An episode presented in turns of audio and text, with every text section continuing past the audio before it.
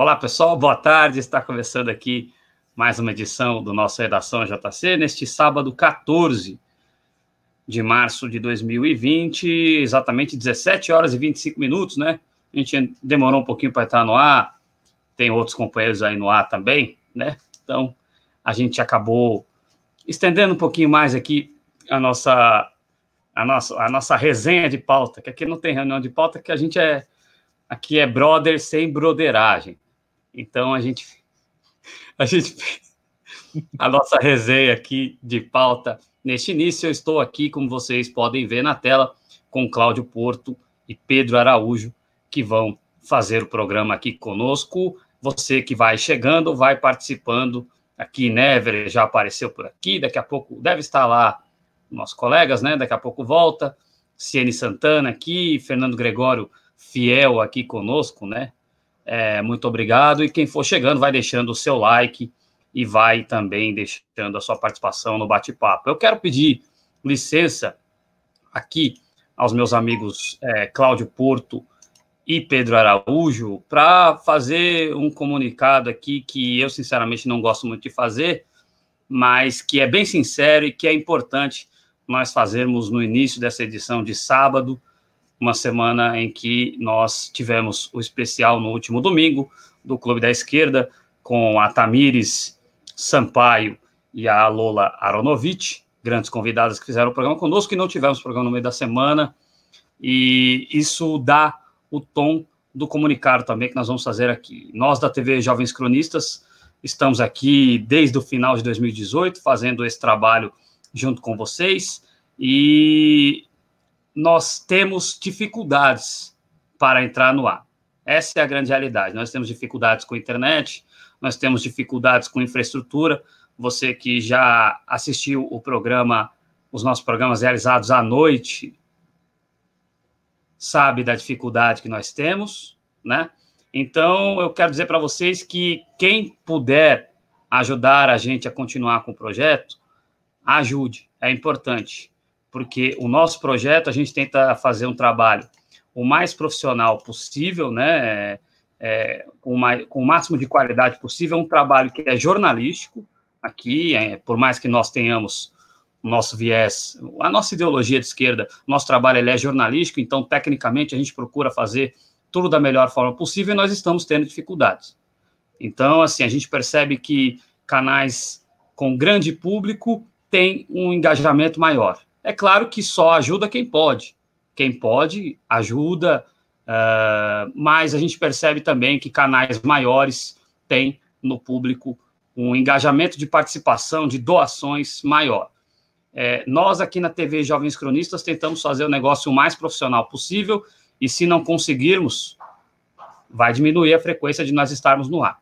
Então, quem puder colabore, ajude o projeto a se manter no ar com a mesma e com mais qualidade, se possível, do que o projeto tem hoje, né? Através de superchat, o superchat também é importante para que os vídeos aumentem o seu alcance e através aqui do nosso clube de sócios, que é uma medida muito transparente que você pode é, ajudar o projeto, enfim, ajude o projeto a permanecer no ar. Se você gosta do nosso trabalho, se você acredita que o trabalho que nós estamos fazendo aqui na TV Jovens Cronistas é útil, você, é, por favor, em podendo, a gente não quer que você deixe de ajudar nenhum projeto, principalmente os parceiros aqui que estão na nossa lista de parceiros da TV Jovens Cronistas, continue apoiando eles, continue, mas também, se possível, reserve um pouquinho para nós, porque nós estamos arriscados de diminuir drasticamente a nossa frequência aqui no ar.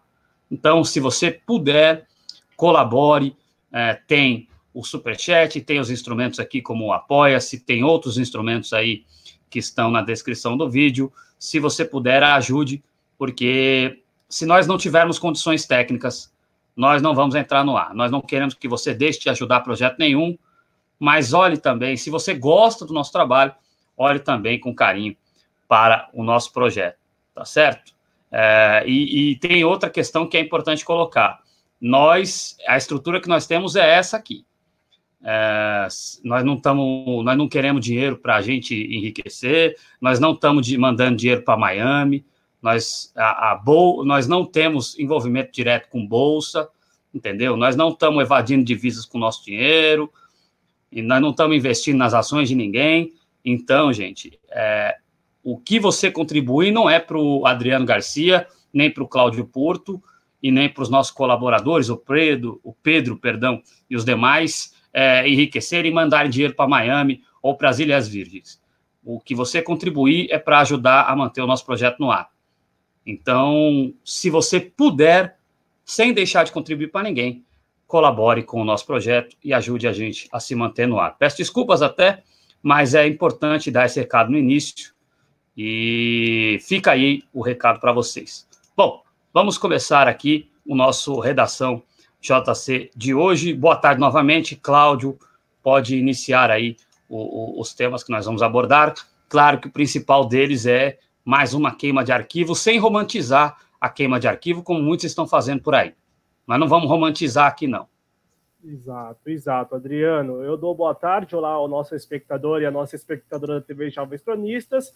Eu aqui complemento o que o Adriano disse, anunciando, né? Veja, anunciando a novidade, nós estamos agora no Spotify, né? Ou seja, todo o áudio em MP3 das nossas lives estarão sendo disponibilizados assim que terminar nossas lives. Nós vamos subir lá no nosso podcast dos Jovens Cronistas no Spotify. Ao longo do programa, é, estaremos disponibilizando o link aqui no bate-papo e também, muito provavelmente, muito provavelmente não, deixaremos à disposição na descrição do vídeo. Adriano, Gustavo Bebiano morreu, né? Gustavo Bebiano, que tinha 56 anos de idade e que, assim, né, foi aí nada menos que o braço direito do então candidato Jair Bolsonaro à presidência da República em 2018. Antes mesmo da passagem dele pela Secretaria da Presidência da República, eu acho muito justo lembrar a todos que ele foi o presidente do PSL, o partido é, pelo qual o presidente Bolsonaro ganhou as eleições de 2018. Eleições que até hoje não é, estão 100% explicadas, né? No, e, e, isso passa desde os casos de laranjas, né, com as candidaturas femininas, é, principalmente em Minas Gerais e no Pernambuco, como também, a, em última instância, talvez, né, a manipulação mesmo do resultado, aí via, talvez, e muito provavelmente, disparam. É, eu peço até desculpas ao nosso espectador, que eu estou com o nariz um pouco eu tô bem ruim ainda, tô gripado há é, duas semanas. O Claudio ainda está convalescendo da influenza da semana passada, né? Da semana Até. passada. Então, é, como, eu, como eu dizia, é, é, importante reforçar e lembrar neste momento né, que o, o Bebiano ele foi o braço direito, esteve com o presidente Bolsonaro, inclusive foi uma exigência do, da, da então candidatura do presidente Bolsonaro ali, né, dos assessores da campanha e tal, que o Bebiano é, chefiasse o PSL em 2018 ao longo da campanha eleitoral, somente ao longo da campanha eleitoral. Então, é, antes mesmo de lembrarmos aqui da sua passagem rápida, diga-se, né, pelo próprio desgoverno Bolsonaro, é, vamos lembrar daquilo que ainda não está tão explicado assim, que foi a campanha eleitoral.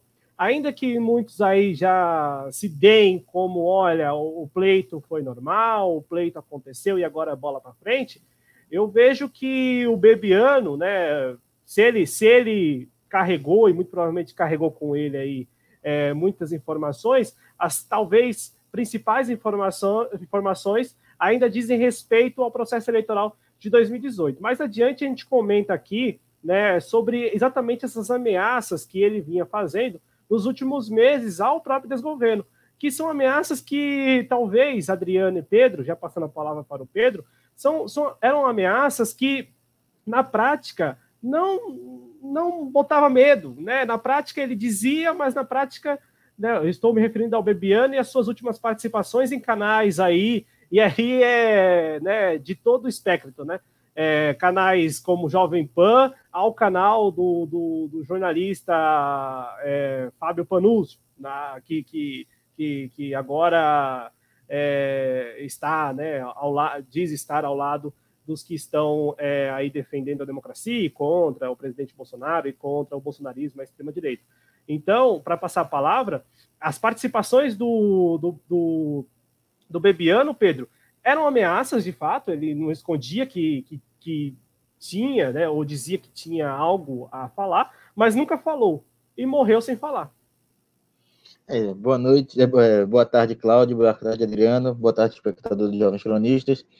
É, uh, o Bebiano acaba sendo, né, se ele realmente tinha alguma coisa a apresentar sobre o Bolsonaro, sobre a família Bolsonaro, acaba sendo mais um dos possíveis delatores dessa família, da, é, desse possível envolvimento de, da família Bolsonaro em alguma coisa ilegal, no caso agora, em relativo às eleições de 2018, inclusive informações importantes para se ele realmente tinha o que ele dizia ter, ou se ele era apenas um blefe em busca de alguma coisa, mas se ele realmente tinha, ele se torna mais um dos que estavam no caminho dos Bolsonaro e termina morto. Não tenho aqui como afirmar que foi, para mim, claro, pessoalmente falando, a minha opinião pessoal é de que foi uma queima de arquivo, ele, de alguma forma, ele foi, ah, enfim, morto para se calar a boca dele, mas não tenho como afirmar com certeza, não sou legista, não tenho ah, é, eu, nem, nem tenho acesso ao, ao corpo dele para fazer algum tipo de perícia e saber o que é opinião pessoal. O que eu falo aqui sobre isso é uma opinião pessoal minha, não se, não se trata da verdade.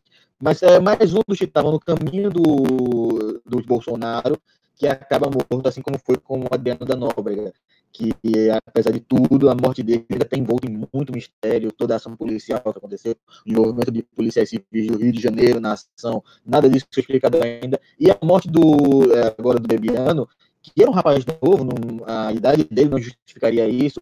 Até onde eu vi em redes sociais, ele não ele tinha hábitos saudáveis, ele não era alguém que estaria propenso a um ataque cardíaco. Mas, enfim, é mais uma morte que está no caminho de Bolsonaro, envolta em muito mistério. Se ele realmente tinha o que ele dizia ter, agora talvez a gente nunca saiba. Se fala muito por aí que ele deixou cartas com pessoas que, se acontecesse alguma coisa com ele, Tá dando para me ouvir aí? Vocês estão conseguindo me escutar? Tá, tá picotando. O, o áudio tá picotando um pouquinho. A gente está conseguindo entender o que você fala, mas está picotando um pouquinho. Você pode terminar o seu raciocínio e aí você tenta ajustar o áudio na sua próxima inserção. Pode ser, Cláudio, assim? Pronto. Não, só para terminar é, mesmo. Tá inteligível o comentário, mas aí na, na volta você tenta ajustar. Pode, Não, pode concluir só para concluir mesmo, que é mais uma morte envolvendo é, dentro da alguém que estaria no caminho da família Bolsonaro, que talvez termine sem explicação.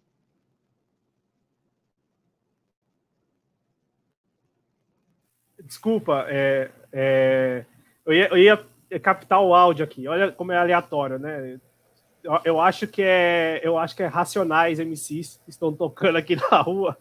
E, e eu, eu, eu... Só que a gente estava falando de Racionais MCs antes de entrar no ar é, em relação ao drama né que a gente passa aqui para entrar no ar né? Você vê é. como as coisas compactuam né Cláudio Exato, não, eu ia procurar música, é muito aleatório isso, mas é, como já voltou para mim, eu, eu complemento o que o Pedro falou e eu vejo que é muito correto a quem, né, ou a linha de pensamento, eu vejo como correta a linha de pensamento que lembra as pessoas que o, o, o grande, não, né, o Gustavo Bebiano era um arquivo e ele gostava muito de reforçar isso, né?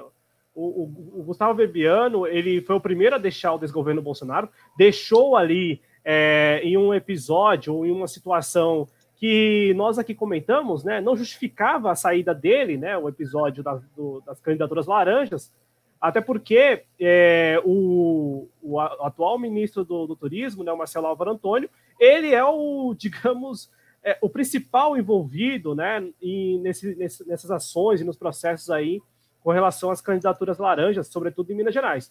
Então, eu aqui, eu, eu assim, compartilho, né, é, a linha de pensamento de que também é, havia interesses aí, com, há, muito interesse, né, é, em torno da morte do Bebiano, porque ele poderia em algum momento é, ali vazar ou passar informações ou divulgar informações, né, que e, é, comprometeriam ainda mais o, o, o, presidente Bolsonaro, né, não é nem o desgoverno em geral, pessoal, seria o presidente Bolsonaro assim na pessoa mesmo, porque como eu disse, o Gustavo Bebiano foi muito próximo do presidente Bolsonaro, sobretudo na sua campanha, né?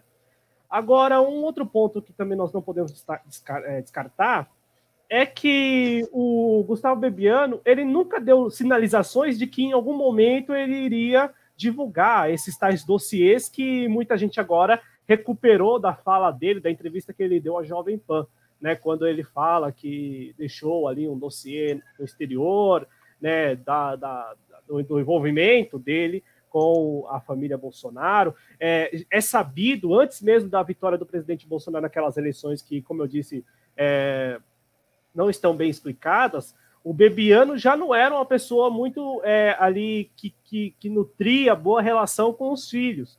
Então, na época que ele foi exonerado, nós comentamos aqui na TV Jovens Cronistas que o, o, a principal razão da, da, da, saída do Gustavo Bebiano tinha sido né, ali, talvez, né, o, o, último, a última fase de algo que já não estava, que nunca foi é, estável, que era a relação do Carlos Bolsonaro, sobretudo, com o Gustavo Bebiano. Né? É sabido desde a campanha que o Gustavo Bebiano e o Carlos Bolsonaro não se davam muito bem, principalmente ali por é, ações estra ditas estratégicas para a campanha eleitoral. E claro que depois que o Gustavo Bebiano ele sai, ele reforça isso, né? reforça o papel do Carlos Bolsonaro ali é, como uma figura que tem uma ascendência muito forte é, sobre o presidente Bolsonaro, né? E lembra também a todos que no dia da, da facada lá em Juiz de Fora foi o único dia que o Carlos Bolsonaro teria participado ali de, de uma ação né, de campanha do pai dele, do então candidato. Então, esse é um ponto. E aí, aqui, é, até para responder a nossa pergunta, a provocação do título, né, a quem interessa a morte do Gustavo Bebiano, eu me atrevo, eu me atrevo, Adriano, Pedro e espectadores, a dizer que, primeiro, muita gente tinha interesse com a morte do Bebiano. Aqueles que nós conhecemos e aqueles que nós não conhecemos, né?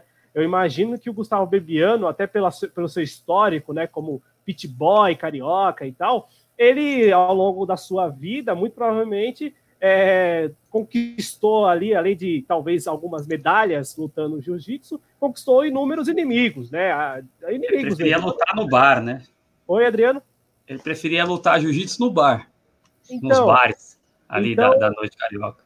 Então, o Gustavo Bibiano, ele tem uma, ele tinha uma vida, né, uma história, né, de, de um homem lutador, ali lutador literalmente, né, cara que saía para pancadaria. É, então, eu imagino que ele tenha reunido uma série de inimigos. Só que, como nós não conhecemos esses inimigos, já para responder nossa pergunta, eu concordo com o Pedro. O principal interessado na morte do Gustavo Bebiano é, é, é o pessoal do desgoverno Bolsonaro, para não falar que é o presidente especificamente. Pode ser seu filho, que já não tinha muita boa relação com ele há algum tempo. Estamos aqui especulando. Né, especulando porque eu reforço, o Gustavo Bebiano nunca deu sinalização de que, olha, se fizer isso, eu vou mostrar tudo que eu tenho. Ao contrário, ele, pelo, pelo que eu acompanhei de entrevistas, e mais uma vez, entrevistas lá, lá na Jovem Pan, enfim, canais mais à direita e tal, e canais que estão aí. Na cultura é, do Dória, né? É, na cultura do Dória mais recentemente, né?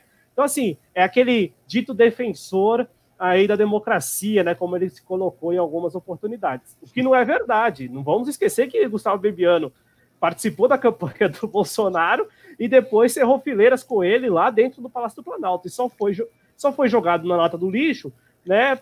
Quando me parece que também perdeu apoio, principalmente da ala militar, que é quem me parece também manda de fato no Brasil de Bolsonaro. Olha o Ted Ré aí, Adriano. Opa, cadê? Deixa eu. Cadê? Aí sim, hein? Aí sim. Hein? Que, nem, que, que nem Galvão Bueno aqui. Cadê? Onde tá? Vamos ver. Peraí. É, vamos ver. Olá. Um abraço. Um abraço para Ted Her, dando o ar da graça. Eu espero que é, prossiga conosco aqui, sentimos falta de você. A gente costuma dizer aqui na TV Jovens Cronistas, inclusive é, é, estava fizemos um comunicado aqui falando das dificuldades que nós temos para entrar no ar e por outro lado a gente não quer deixar de entrar no ar é, e não e vamos fazer o possível para não deixar é, e com a ajuda de, de, de quem puder aí de vocês porque é, é, bem verdade, né? Deixa eu botar o Cláudio no ar aqui de novo. O Cláudio que está com influência, de vez em quando ele vai sair do ar, porque vai, vai precisar sair do ar para não, né? É, enfim, por uma questão. Não é, uma, uma questão técnica para que a câmera fique preservada, né? Então, é, é a não gente falava... para gente. É, não passar né, vir, né? Vai que pega virtualmente.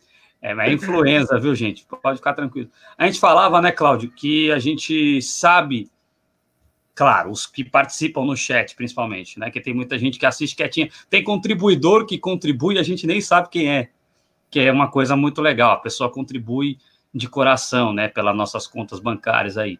Mas é, a gente falava nas semanas anteriores, né, Cláudio, que a gente sabe mais ou menos quem é quem dos nossos participantes, de onde fala, e acaba pegando um carinho por todos eles, né? Então, é, diante disso, a gente é, deseja que o Ted Hare permaneça aí conosco, porque é um cara que acompanha a gente, de, acompanhava a gente desde o começo lá.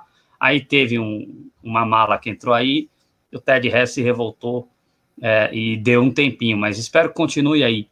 A mala Silvia... foi E a mala foi Oi? embora.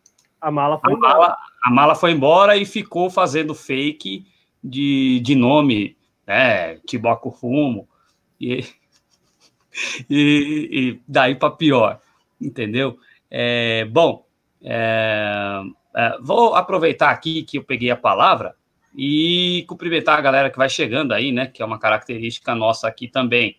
É, então, abração para o Rogério Matuque, que está aqui conosco, muito obrigado pela presença. O, o, a questão do Matuque é que a gente nunca sabe qual é o primeiro é, cumprimento dele, porque ele cumprimenta todo mundo. Mas está aqui o grande Rogério Matuque, nosso parceiraço, é, que nos dá muita honra de ser nosso parceiro.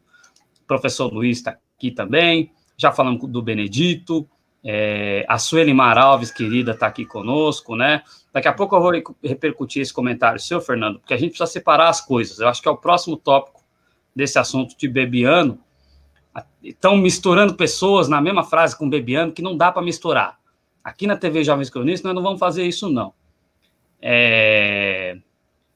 Suzy Cidreira está falando aqui que os amigos do Congresso em Foco, um beijo para você, Suzy estão pedindo que a morte seja investigada. É evidente, né? E não são aqueles amigos que quebravam o pau com ele lá no Rio de Janeiro, lá nos bares à noite, né? É, é, a, agradecer ao pessoal nem... do chat. Fala aí, Cláudio. Não, a gente nem falou, a gente nem falou, e aí é, presumo, presumimos aqui que vocês já né, soubessem, mas o Bebiano morreu de ataque cardíaco fulminante, né?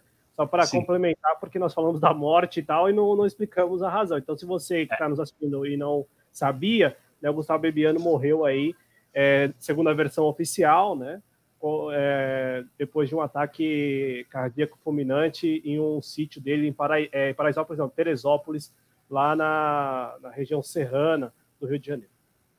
É, é é, daqui a pouco, não sei se a gente vai entrar nesse mérito especificamente, mas já se prepararam, né? Porque disseram, olha, ele bateu com a cabeça negócio de, de já deixar bem claro no começo da história que ele bateu com a cabeça, pode ser um álibi aí, né? Pode.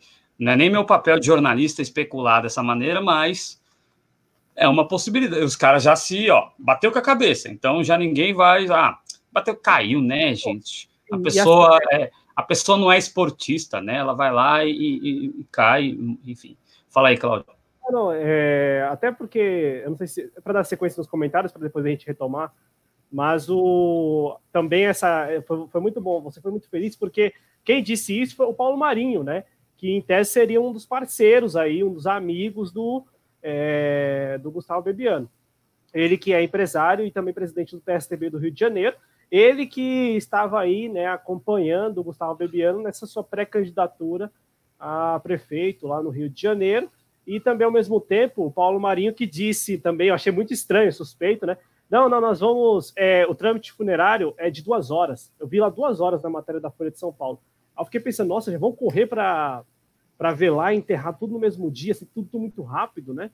Então, não sei, assim, eu, eu, eu, especulei agora há pouco da questão do Bolsonaro, né? Da parte da, do e, interesse. Sinceramente, Cláudio, o PSDB no estado do Rio de Janeiro não existe, né?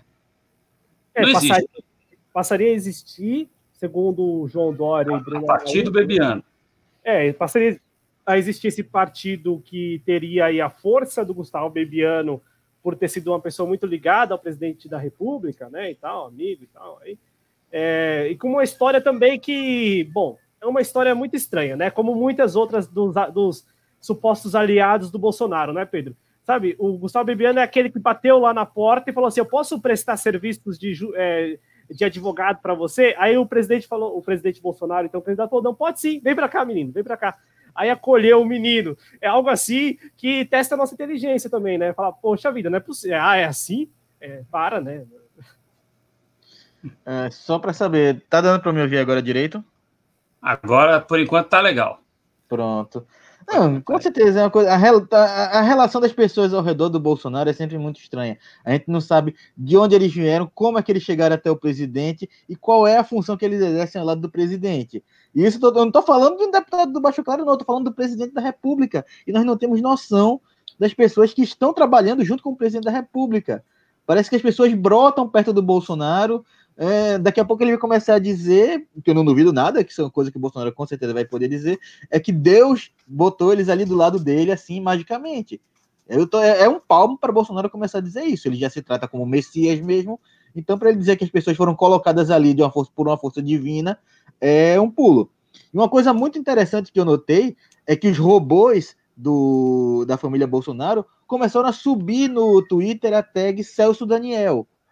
Aí eu pergunto, se estão levantando essa história de novo, que sempre falam aí essa história de que a conspiração, a teoria da conspiração de que o PT mandou mandar matar Celso Daniel, mesmo que já todos os culpados da morte dele já tenham sido presos e julgados, mas se o Bebiano morreu de causas naturais, por que subir essa tag agora?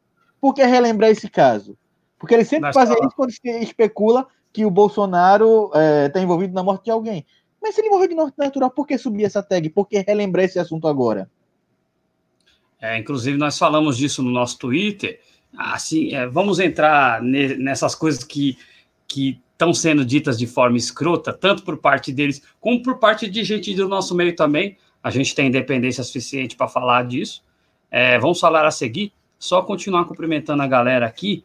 Valéria Torres, aliás, Valéria Torres, eu quero agradecer a vocês no chat, você, Fernando Gregório, é, a própria Suzy, toda a galera aí que está é, apoiando esse manifesto que a gente fez aqui no início do programa, né?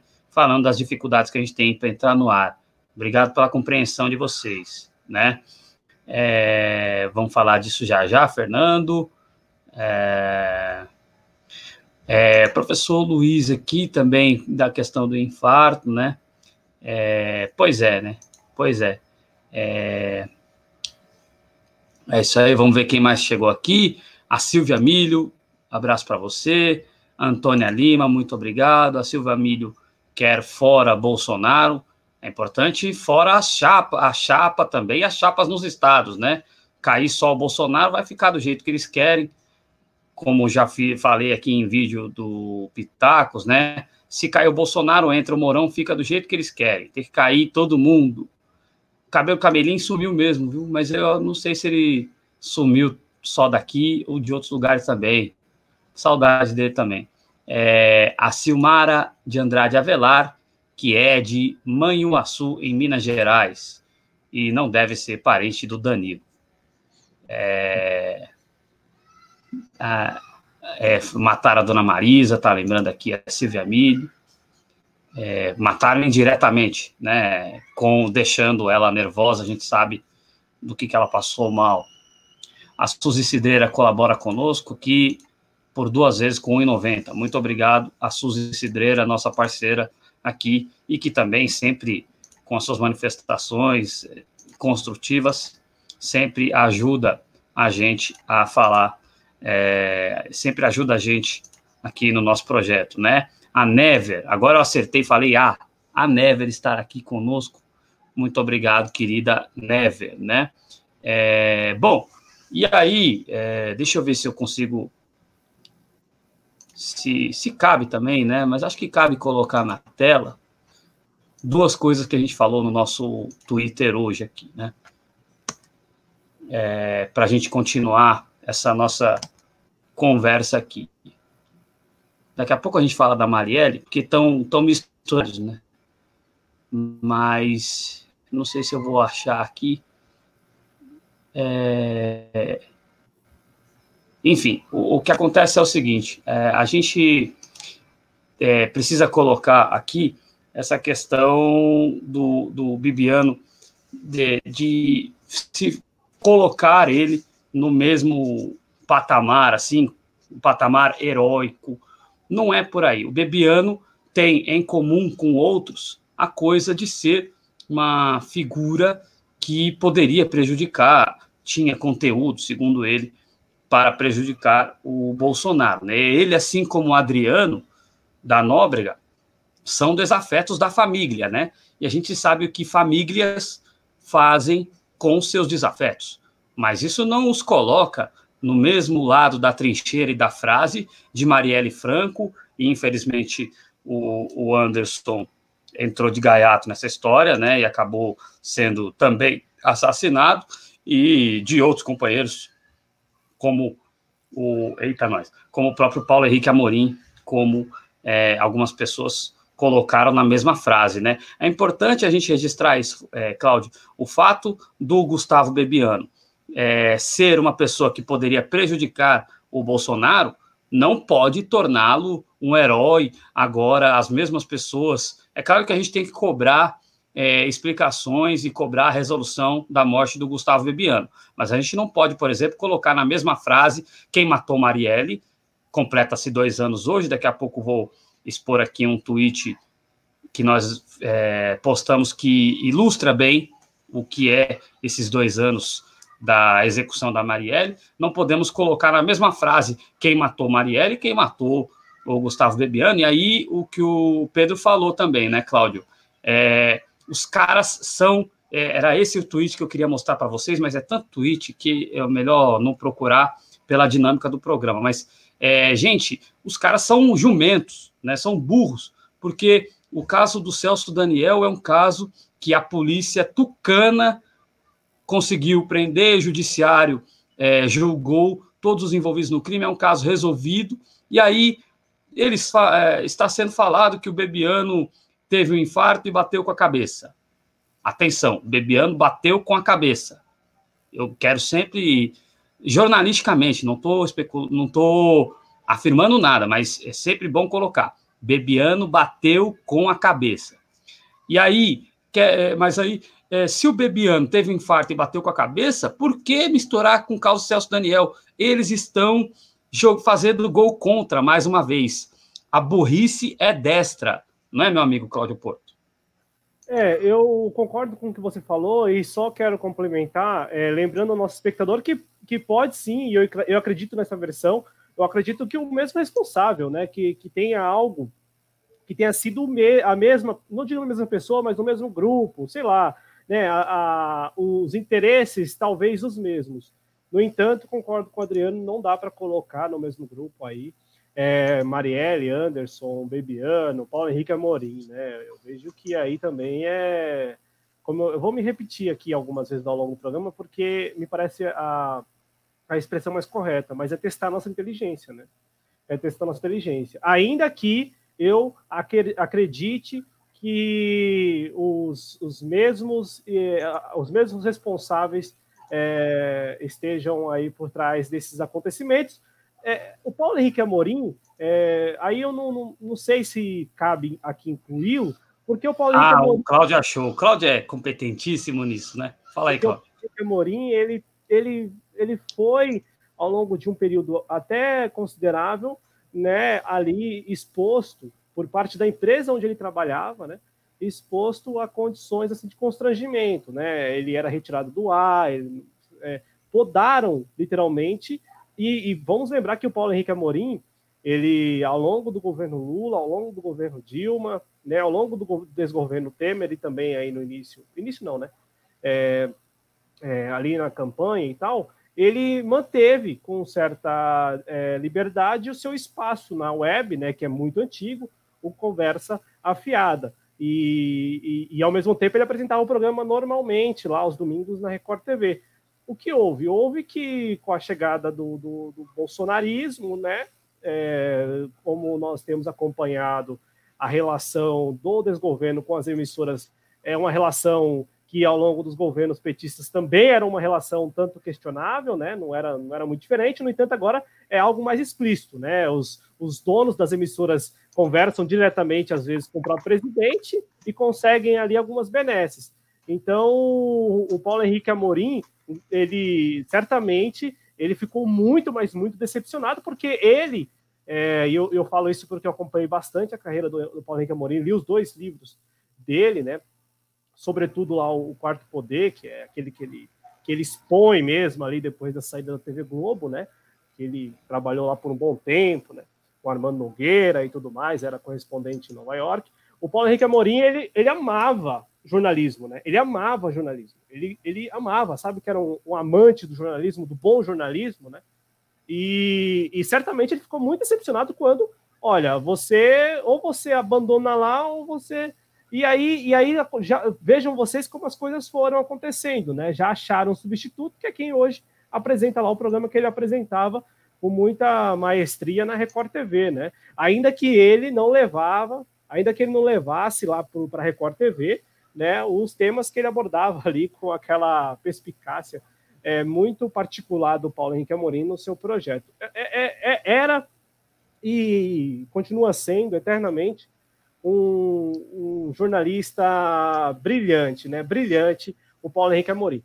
Então, eu, só, é, eu também eu concordo com o que o Adriano falou, Pedro. Eu só discordo, só, só discordo não. Eu só complemento que o nosso espectador não entenda que nós estamos aqui desconsiderando que os mesmos estejam por Sim. trás dessa vez também. Ao contrário. É a minha posição também, viu, Cláudio? A gente concorda.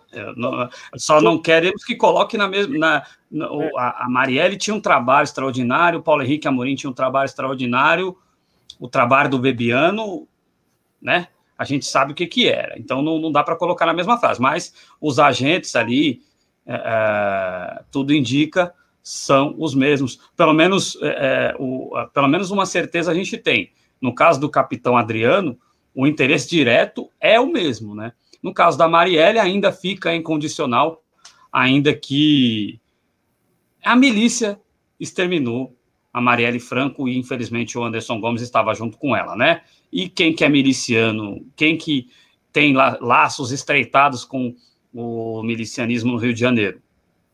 Esta família aí, né? Então temos que tomar cuidado. É, eu quero só lembrar, antes de passarmos a palavra para o Pedro, né, que é, a utilização do termo família com sotaque italiano não desmerece em nada a comunidade italiana, a qual nós, nós, nós nos compadecemos. Eu amo a cultura italiana, o Cláudio me conhece, sabe, é, e também a gente se compadece do que está acontecendo lá, inclusive em relação ao coronavírus, que é o próximo assunto do programa.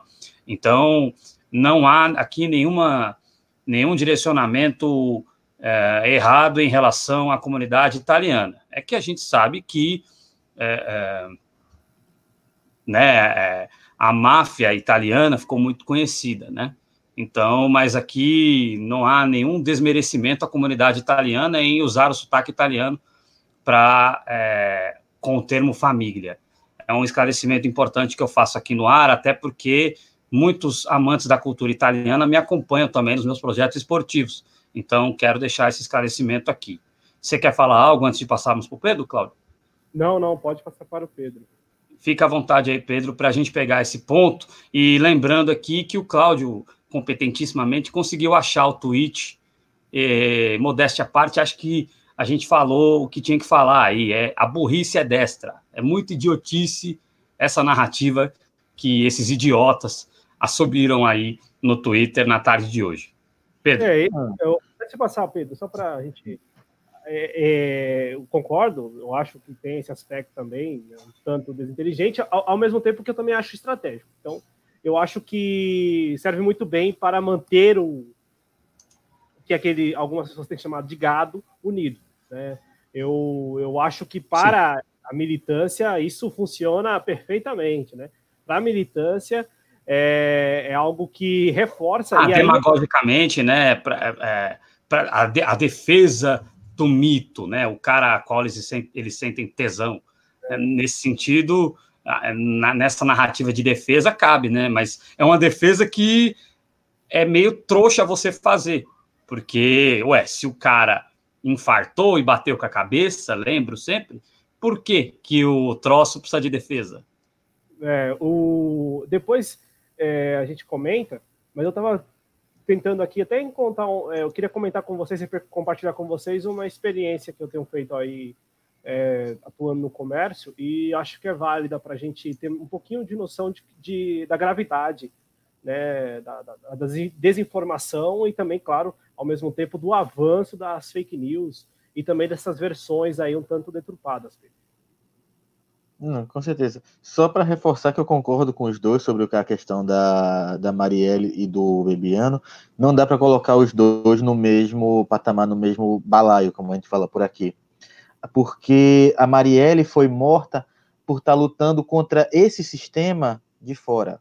O Bebiano, se foi morto de fato, a gente não sabe ainda, a gente aqui só especula. Se ele foi morto, ele foi morto porque ele estava dentro e estava provavelmente ameaçando dar com a língua nos dentes sobre o que ele sabia de dentro. O Bebiano, ele não era melhor do que o Bolsonaro ou do que os filhos do Bolsonaro, porque ele só foi tirado do esquema porque provavelmente estava queimado ali dentro com alguém. Então não dá para colocar Marielle e Bebiano no mesmo patamar. Tem que cobrar o esclarecimento sobre a morte dos dois sempre, porque são pessoas que morreram sob é, é, circunstâncias mais do que suspeitas e a gente, como povo, como duas pessoas que eram parte da vida pública. A Marielle, inclusive, era vereadora, uma pessoa pública, uma pessoa, um representante eleito da nossa democracia. Mas, como povo brasileiro, a gente merece a resposta desses dois assassinatos. Mas nunca colocar os dois no mesmo patamar. É uma coisa completamente diferente. A Marielle era uma pessoa fenomenal, ela tinha um projeto muito bom, é um projeto maravilhoso ali dentro das comunidades, e o Bebiano era só um playboy que estava dentro do esquema e foi tirado. É importante a gente colocar isso. Sobre a questão do Twitter e a atuação, a milícia virtual dentro do Twitter, eu fico me perguntando até que ponto eles estão ainda conseguindo movimentar o, o gado virtual e até que ponto é, é apenas robô de gado. Porque a gente sabe que a, a subida dessa tag Celso Daniel, uh, não sei até que ponto ele é uma. Enfim, um tiro, um, um tiro no pé do Bolsonaro, porque até o claro que se especulava sempre a morte do Bebiano, a morte sob circunstâncias muito suspeitas, mas não se tinha ainda o um movimento na, na internet falando sobre o envolvimento do Bolsonaro. E aí começa a se subir essa tag assim, sem nenhuma movimentação dentro do. É, uma movimentação grande no Twitter falando sobre a morte do Bebiano relação, relacionando ela com o Bolsonaro, e aí você começa a se perguntar uh, por que estão levantando um, esse grande uh, essa grande teoria da conspiração, essa grande lenda urbana que foi a morte do Celso Daniel, que já é um caso julgado, a gente tem que sempre é bom relembrar que o caso do Celso Daniel ele já foi julgado, já foi esclarecido, como o Adriano bem lembrou, a polícia tucana ele já esclareceu o caso, já prendeu os culpados, já foram julgados. Não é caso de ter um caso em aberto, um caso como é o da Marielle, que ninguém sabe ainda, não tem nenhum esclarecimento sobre quem mandou matar, sobre quem de fato matou. É um caso já fechado. É, e por que você traz de volta essa lenda urbana no momento em que o cara teoricamente morreu de um infarto? Então, é, eu acredito assim que quem está orquestrando aí por trás os quem, quem orquestra os robôs do Bolsonaro, ele talvez tenha tentar ele, ele tentou mirar uh, uma coisa e acabou acertando o próprio pé. Essa é a minha opinião. E a questão da militância virtual do é, do Bolsonaro, ela ficou muito clara a, que a movimentação nas redes do, a favor do Bolsonaro é muito em termos de robô, com a questão do partido Aliança pelo Brasil, que se prometia, queria se fazer uma grande movimentação de todos os apoiadores de Bolsonaro para que ele estivesse apto a concorrer às eleições ainda ah, em 2020, para as eleições municipais. E aqui no Nordeste, ele não teve nem do, é, 300 assinaturas validadas. Ou seja, o apoio do Bolsonaro ele é muito artificial e ele vem se provando cada vez mais que todo esse grande apoio dele, o, o, apoio que ele tinha quando foi eleito derreteu e o apoio que vai restando é muito artificial.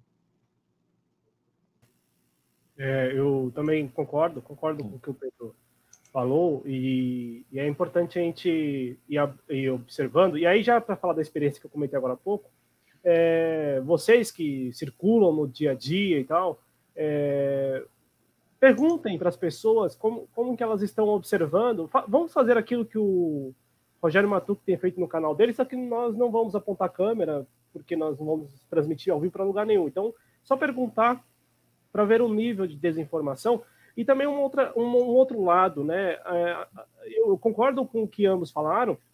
No entanto, essa questão do Twitter e tal, eu, eu ainda acho que para eles lá funciona, né? Funciona muito bem.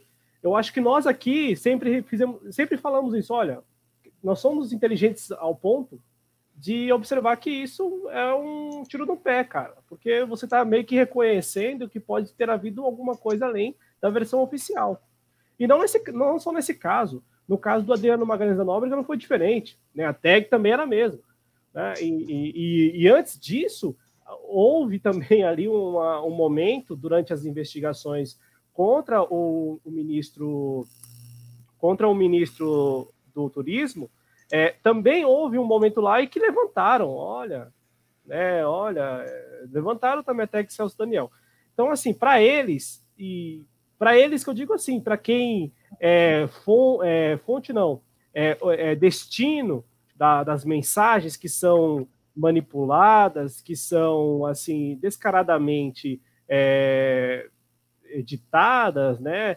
É, funciona. Então, o meu experimento, que é a recomendação, não estou obrigando ninguém a fazer, é perguntar para as pessoas o nível de informação e perguntar o que, que elas recebem. Olha, o que, que... você não teria um vídeo para compartilhar comigo aí, não, no seu WhatsApp, para a gente entender é, e eu fiz essa, isso ao longo da semana. Por exemplo, ao longo dessa semana, se eu fosse levar em consideração as pessoas com quem eu conversei, Pedro e Adriano e espectadores, eu iria acreditar que o Lula é um grande mafioso do Brasil, por exemplo. Que eu não devo nem falar o nome do Lula, porque se eu falo o nome do Lula, eu estou defendendo um criminoso. Então, assim, é, eu estou aqui, é, sabe, é, é, é, é o. Sabe aquilo? Eu tive uma experiência estranha com isso essa semana, viu, Cláudio? em off eu te conto. Então, eu conversei com, assim, eu conversei com bem mais de 10 pessoas ao longo desta semana, e se em algum momento você solta o nome Lula, a pessoa prontamente, não, como assim, Lula? Lula já teve o momento dele, o Lula é... Eu, eu, estou trazendo o nome do Lula aqui porque o nome do Lula é o que mexe com os sentimentos das pessoas, para bem para mal. Ele mexe, você fala Lula, quatro letras ali, aquilo ali pode é, formar uma grande amizade, como pode acabar com uma, uma grande amizade. É, e, e, eu conversando com o pessoal no comércio, eu percebi isso. E aí eu fiquei pensando assim: se eu for aqui nessa avenida e perguntar para as pessoas do comércio é, é, se, o que, que elas acham do Lula, eu vou ter mais pessoas falando mal do Lula ou bem do Lula. E aí por que o Lula? Porque o Lula, querendo ou não, é a figura que representaria né, algo diferente do Bolsonaro, algo diferente da extrema-direita, entendeu? Mas assim, é porque se eu perguntar do Ciro Gomes, talvez muita gente nem conheça, e é a mesma coisa do Guilherme Boulos. Não, nada contra os aqui É que no YouTube se falar isso meio que pega mal, né? Fala assim, ah, quem não conhece Ciro Gomes? Mas eu, eu acho que muita gente não conhece ainda o Ciro Gomes. E nem o Boulos. Então acho que o Lula muita gente conhece, né? O Ciro então... talvez até conheça, Cláudio, mas não como protagonista, né? Conhece o Ciro, sabe, ah, aquele cara lá do Ceará. E então, fica naquela a... história que é aquele cara do Ceará, né? Então, a... Que vai ter 10% sempre. Eu tenho é. vários amigos ciristas, mas eles sabem disso, que o Ciro ainda não é a, a figura protagonista nacionalmente, o Ciro não é. Então, e a Never ela usou um termo perfeito, termômetro, né? Então vamos, é, vamos usar o Lula como termômetro para saber. É, e aí, gente, é uma perguntinha de nada, não, não precisa se posicionar nem nada. É só para perguntar, porque às vezes nós fazemos uma discussão assim enorme, muito consciente, é, consciente, consciente aqui no, no, no YouTube, com dados e tal. Veja, né, essa informação do Gustavo Bebiano. É, chegou lá, chegou na, na, sabe, sabe o destino da, das pessoas que recebem mensagem do Celso Daniel? Elas estão cientes de que é só, só, só esse caso Celso Daniel só voltou à tona porque morreu Gustavo Bebiano? Quem era Gustavo Bebiano? Então, vamos usar o Lula como termômetro para a gente medir. E eu, eu, ao longo da semana, por exemplo, se eu levasse em consideração o que as pessoas falaram para mim, eu muito provavelmente não estaria nem aqui mais, porque é, é, é a, a, a, coisa, a coisa está tão é, degringolada, sabe? De fato, assim, as pessoas estão desinformadas. Não estou falando que elas são mal, é, mal intencionadas e mau caráter, não. Estou dizendo que elas estão mal, mal, é, mal informadas. Elas recebem informações que são deturpadas, são informações que é uma versão oficial. Né? Aquilo que o George Orwell, que o Aldous Huxley né, trabalharam muito bem nos seus livros. Né? A versão oficial é a que vale. Né? Então, tudo que, nós, tudo que se faz fora da versão oficial é subversivo. E, e esse espaço aqui, dessa forma, né, tão espontânea, é subversivo, Pedro. É algo assim estarrecedor, então é um experimento que eu compartilho com os nossos espectadores e com vocês também, se puderem fazer. Eu acho muito válido para a gente é, ter aquele é, pé, pé, no chão, né, que fala, né, o pé na realidade. Olha, como que está a realidade? O que, que as pessoas estão pensando? O que, que elas estão acreditando? Né? É, eu concordo completamente com você e acho que você foi muito feliz na sua colocação sobre é, o gente tem que é, algumas alguns canais de da dita esquerda elas pecam muito com isso sobre é, o envolvimento das pessoas. A gente tem que a gente tem que saber aprender a lidar que enquanto a gente, a gente enquanto esquerda tem uh, o conhecimento dos candidatos e tal, mas não vai ser tanto fora assim da nossa bolha. Algumas pessoas fora da nossa bolha não vão ter conhecimento de quem é o Boulos, de quem é o Ciro. O Lula ele conseguiu furar muito dessa bolha das pessoas. Então acho é você é, esse seu é, a sua decisão de usar o Lula como termômetro foi muito feliz até para respeitar o, o grau de conhecimento das pessoas. A gente não pode deduzir que as pessoas vão ter o mesmo conhecimento que a gente.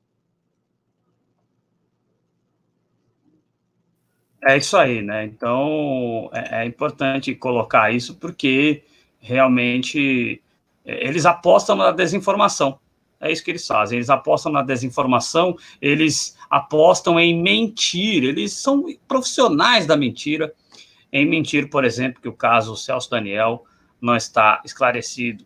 E, e, outra, a gente é de esquerda, mas a gente, primeiro, que a gente tem independência, e segundo, que a gente não é canalha se tivesse algum tipo de envolvimento é, de agentes políticos do, da, do campo político da esquerda na morte do Celso Daniel, por que, que a gente ia proteger? A gente não tem a personalidade de vocês da direita. A gente não é canalha. Né? Então, eles apostam na sujeira. Eles são sujos, como eles sempre foram e como, infelizmente, eles sempre serão. E aí vai para as pessoas que a gente conhece, que são próximas a gente. Não estou dizendo que todo direitista é canalha. Eu estou dizendo que os que estão por cima da carne seca, os que movem o gado da direita, são canalhas.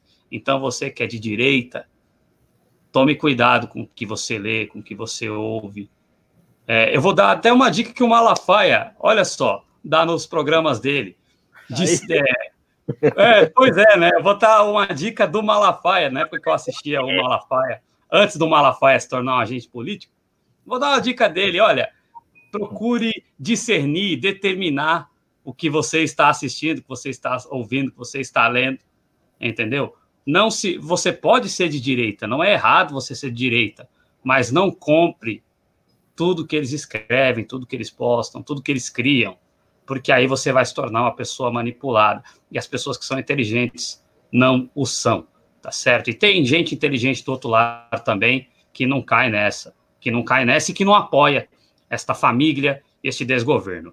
Bom, e aí, dentro dessa linha, até para a gente terminar de bebiano aqui e lembrar de dois anos sem Marielle Franco, Ted Herr, querido, em momento nenhum a gente colocou que é coincidência as queimas de arquivos do Adriano e a possível.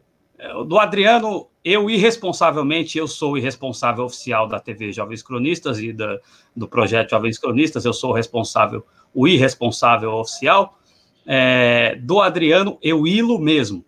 Agora, do Bebiano, vamos, vamos ver o que acontece. Agora, do Adriano da Nóbrega, eu ilo e ilo sim a família.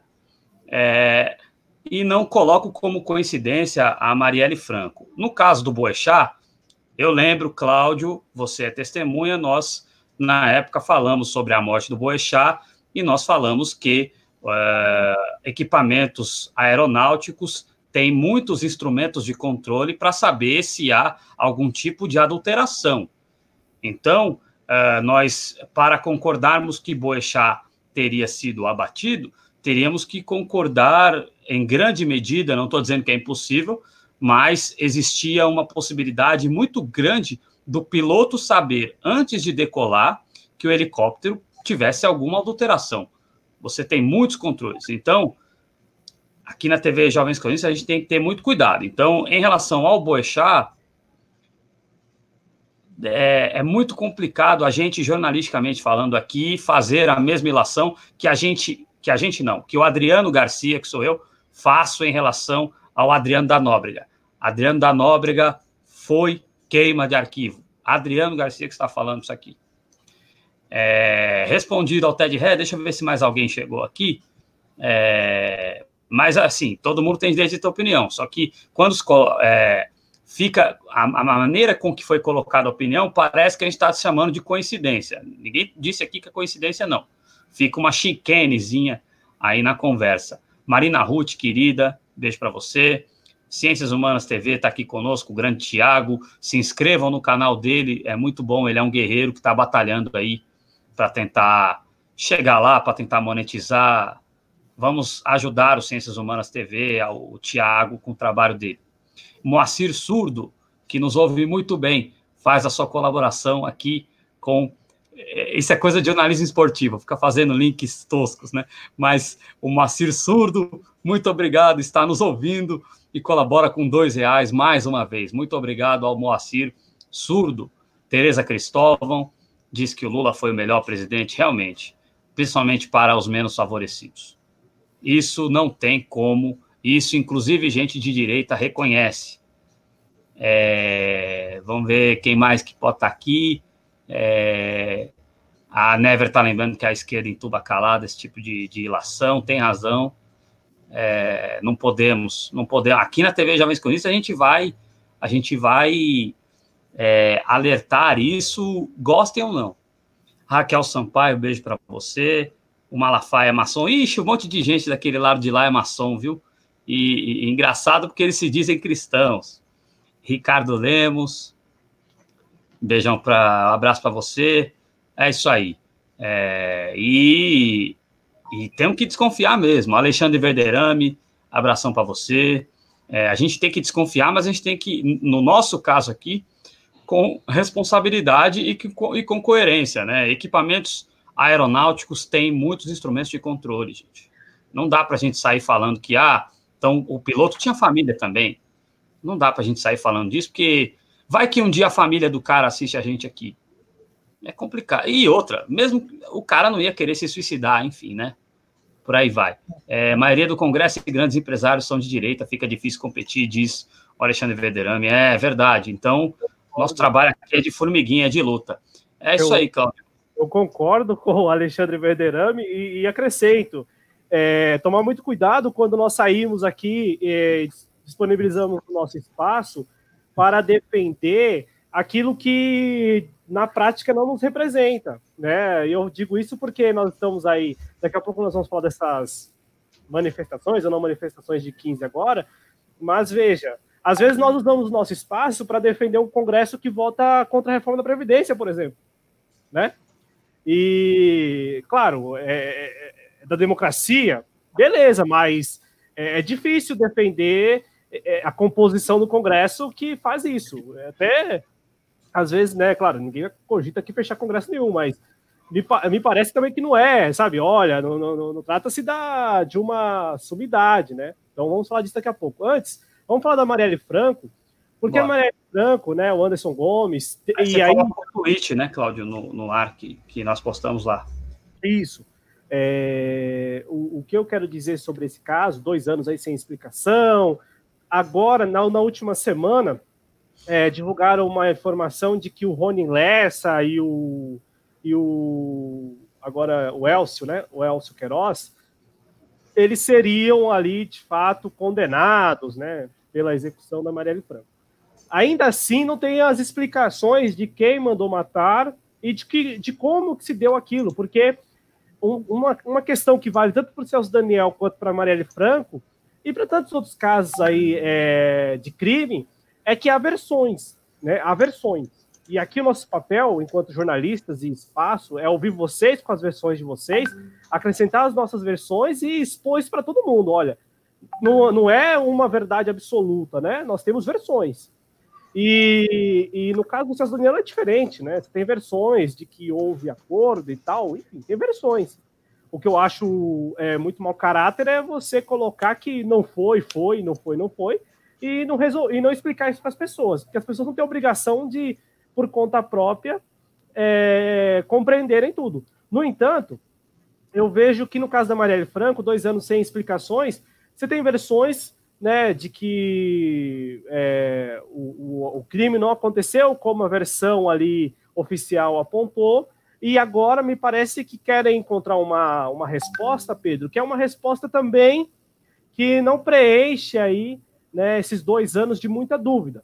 E aí a resposta se daria por meio aí de uma condenação a esses dois, é, essas duas pessoas que foram presas, inclusive, né, estão aí já em estágio mais que avançado como os responsáveis pela execução de Marielle Franco e Anderson Gomes. É, eu estava pensando, justo, eu estava assistindo a TV hoje, justamente quando estava falando sobre a, a possível, possível que as defesas entraram com recurso para evitar o júri popular. Uh, uma colocação que eu vou fazer é uma opinião pessoal minha, e a outra colocação é como jurista. A primeira é a seguinte: uh, eu acho muito estranho, é, o, agora, dois anos depois, uh, quando não se tem nenhuma resposta ainda sobre quem mandou matar, quando você tem, talvez ali duas pessoas participaram da execução, mas não se sabe se outras pessoas estavam envolvidas ali naquele momento, e principalmente, como eu falei antes, não se sabe quem mandou matar, que para mim é o principal porque é, é, mais do que quem matou, mais do que quem executou, quem estava com a arma na mão, é quem solicitou para que Marielle fosse morta, quem a quem interessava a morte da Marielle. E para mim, quando você entra logo no julgamento, você está dando o caso como encerrado. É, e para mim isso é muito preocupante, porque eu não sei até que ponto vão querer abafar esse caso depois que o julgamento fosse feito. Segunda opinião, é, por que levar isso a júri popular? Todo mundo que trabalha em direito, todo mundo que tem o mínimo conhecimento de direito sabe, júri popular é uma mentira o júri popular, ele não está. Você não está colocando ali pessoas com capacidade de julgamento, você está colocando ali é, populares que muitas vezes vão ser levados pela emoção que o advogado consegue colocar, pela emoção que o, o próprio é, julgado vai colocar no seu depoimento, e isso não é justiça, isso não é justiça, isso é mero ensinação, isso é teatro. Júri popular, para quem trabalha com direito, para quem tem o mínimo conhecimento de direito, sabe, é teatro, não é julgamento. Não vai ser um juiz ali tomando as decisões, vai ser um júri que vai decidir se aqueles caras são culpados ou inocentes. Isso, para mim, é, é, é, um grande teatro que está sendo criado para abafar a verdadeira questão, que é quem matou a Marielle Franco. Isso falando como opinião pessoal e como jurista, eu é, não sei se eu concordaria agora com o julgamento desses dois, e se eu concordasse, eu não colocaria no júri popular porque para mim é um mero engodo que estão querendo empurrar para a gente. Tem, e tem, meus amigos, uma questão que é clássica nos, folhetim, nos folhetins das novelas da Globo, que parte de nós assiste por aí, né? Que é aquela coisa do capanga ser, ir a julgamento sozinho e uh, o mandante do crime é, sair ileso, né? A diferença é que no final das novelas descobre-se quem é o vilão, o mandante, e ele vai preso. Vamos descobrir dessa vez? Fica no ar. Não, e é preciso, aqui o pessoal está falando de Lobo Solitário, porque além dessa, né, das informações, chegaram a falar aí, né, que olha, agora estão acreditando de que o Rony Lessa era um lobo solitário. É, é, primeiro que não foi uma mera execução ali, né? Vamos lembrar que teve é, extravio, no, no, mínimo, de fitas de imagens de segurança, de câmeras de segurança, né? tudo muito articulado, e meio uma intervenção é, federal na segurança pública do Rio de Janeiro. Né? Então, então, assim, esse, sabe, me, me parece que aí também é aceitar qualquer coisa. Eu, vou, eu falei que eu ia me repetir nesse vídeo, pô, é testar nossa inteligência. É testar, ué. Ah, não, vou falar que agora, já dois anos depois, já que deu um tempo, né? Vamos falar que era lobo solitário, que o cara tinha ódio da Marielle Franco e matou ela. E, e, e, e, aí o pessoal vai aceitar? Não, não é assim. E, aí, me perdoem aqui, Adriana e espectadores, que por acaso tem uma posição diferente. No entanto, eu, eu acho que o, o mais importante agora é cobrar da. É, co, é, co, é cobrar, não. Que não dá para cobrar de quem talvez tenha parte né, no, no, no, na, na execução no caso, né? É muito difícil você chegar na, na polícia e depois se descobrir que né, você teve participação. É muito difícil. Mas é, é preciso, neste momento, reforçar isso. E aí, aqui, vai até um, não sei, né, se cabe, mas vai aqui um pedido para os familiares da Marielle Franco, para as pessoas que estão próximas a ela, que eram próximas a ela, né, que usem mais os espaços para perguntar aí para cobrar explicações. E aí, Adriano, é, na semana aí, né, uma semana efeméride, né? Efeméride no mundo todo ela é muito especial, efeméride e tal. Né? O pessoal gosta de efeméride. E aí a efeméride é dois anos da morte de Marielle, então vamos lançar algumas coisinhas, né? Vamos lançar filme, vamos lançar série, vamos lançar não sei o quê. E aí é, não se perguntam, e, e, aí, bom, fica algo meramente é, até com um certo aspecto publicitário, né? Então, assim, é uma opinião minha, mas me parece que a, a, a esposa da Marielle Franco, né, namorada e tal, e a irmã, né, a, a família, é, poderiam sim, né, buscar explicações efetivas. Eu imagino que elas estejam, só que é, não dá vazão a isso, né? Se, se elas estão procurando é, as respostas, elas não é, não têm tido vazão. E essa informação da Never, por exemplo, eu concordo, eu, eu acompanho o duplo expresso e aqui vou mesmo, sempre que achar necessário, vou compartilhar. Eu acompanho o duplo expresso e acompanho o trabalho de, de profissionais, como, por exemplo, profissionais da perícia, um profissional da perícia que enviou né, um, um, uma análise, ele que, esse profissional tem lá, é, digo assim, né, tem lá uma certa experiência e tal, ele, ele colocou é, ali contra a parede a versão de que é, o, um, uma única pessoa com uma única arma matou os dois, Adriano, né?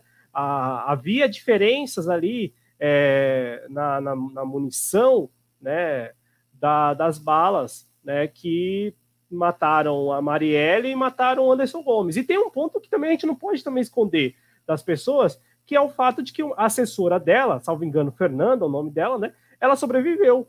Né? Então, é, é, sabe, é, é, é, é tão, foi tão planejado que não dá para aceitar dois anos depois a versão de que é Lobo Solitário e aí ficam com uma série, documentário, enfim, independente se é na Globo ou não. Né? É, vão, vão explorar, é, a ideia é essa, então vamos expor, vamos expor as pessoas que a ideia é explorar a imagem da Marielle Franco, né? E ponto. E não cobrar as, as é, respostas que são as respostas devidas a tudo que aconteceu, né? Porque nós não estamos cobrando nada demais. Eu só acho que é válido mostrar para as pessoas o que de fato aconteceu. E as pessoas sabem, Adriana, as pessoas sabem que não foi um crime de um lobo, de um lobo solitário. As pessoas sabem que é, tem gente graúda envolvida. Por quê? Porque, como eu disse, o sistema de câmeras de vigilância foram foi desligado, né? E tem todo, todo, toda a execução ela foi é, é, calculada nos seus menores detalhes. Né? Então, assim, é, é, é um engodo né, a, a, chegar a esse ponto, é um engodo falar para as pessoas, pessoas que acompanharam a época, que olha, não, olha, esse cara tinha ódio da Marielle, e aí, bom, vamos condená-lo porque tinha ódio e acabou por aqui. E aí, do outro lado, já uma cobrança também aos familiares e às pessoas mais próximas, se, elas, se essas pessoas aceitarem isso, bom, então vamos chegar aqui no ar também, vamos falar, olha, exploraram a imagem da Marielle, estão explorando a imagem da Marielle, e, no, e, e ao cabo, ninguém quis saber né, quem esteve de fato por trás e quais as razões que levaram ali para a, levaram à execução da, da então vereadora. É isso aí. Ah, voltou aqui. É que o mousezinho fica com delay. É isso aí. O Zé Ninguém tá por aqui. Abração para você. O Zé Ninguém já gosta de é, júri popular. Olha, o júri popular, eu concordo com a avaliação do Pedro, até por ele ser advogado, ser um jurista, ser uma avaliação técnica e porque realmente já acompanhei alguns é, eventos de julgamentos com júri popular e realmente muitas vezes se torna um grande teatro mesmo, né?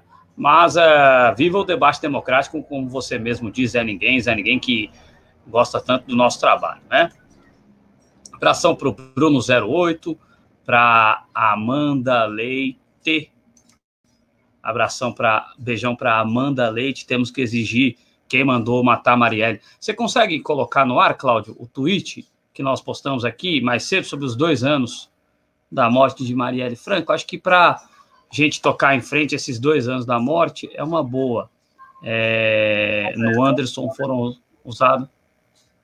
Perdão? É o do Anderson Gomes, é isso? É o. Deixa eu ver se eu acho aqui, peraí. Dois anos, vamos punir quem matou Marielle. É esse? Isso, isso, isso. É, vamos ver aqui. O Pedro Araújo volta já, hein?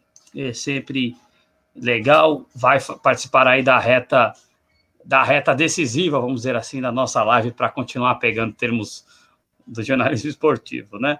É... Isso reforça o manifesto, reforça, aproveita que a audiência está maior, reforça o manifesto que o Adriano fez no início do programa, né? Quando nós aqui colocamos é, de maneira muito transparente para vocês que nós estamos neste espaço no YouTube desde 2018, né? E nós temos um portal, jcorinthians.com, que, é uma, que era, né, e ainda é a maneira mais fácil de fazer jornalismo na web. Por quê? YouTube demanda luz, né? Demanda uma câmera razoável, demanda uma plataforma. Como é que tá ficando a minha luz agora, já?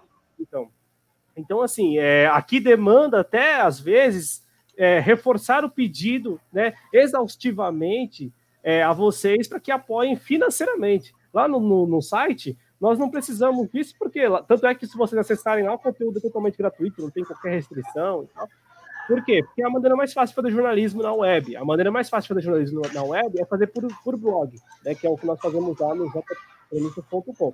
Já no YouTube, né, você tem toda uma logística aqui e tal, liga a câmera, computador até razoável para poder ficar no ar.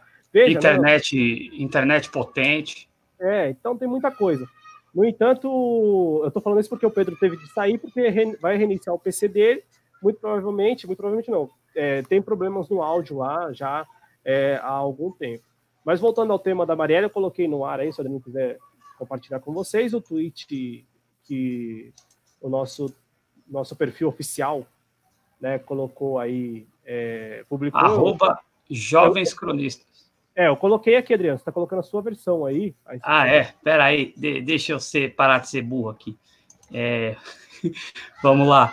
Ah, tá aqui, ó. Já, já fechei a janela lá. Este é o tweet.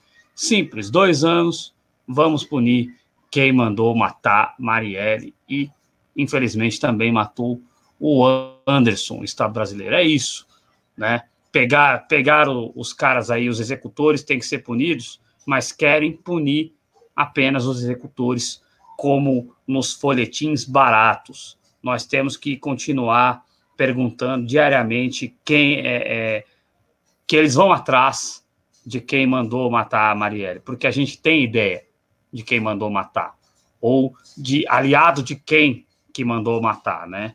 Das ligações. Então, é preciso que não só os executores sejam punidos, como se isso fosse um folhetim barato. Aliás, o Brasil ele está tomando um formato de folhetim barato já há algum tempo, né, meu amigo Cláudio?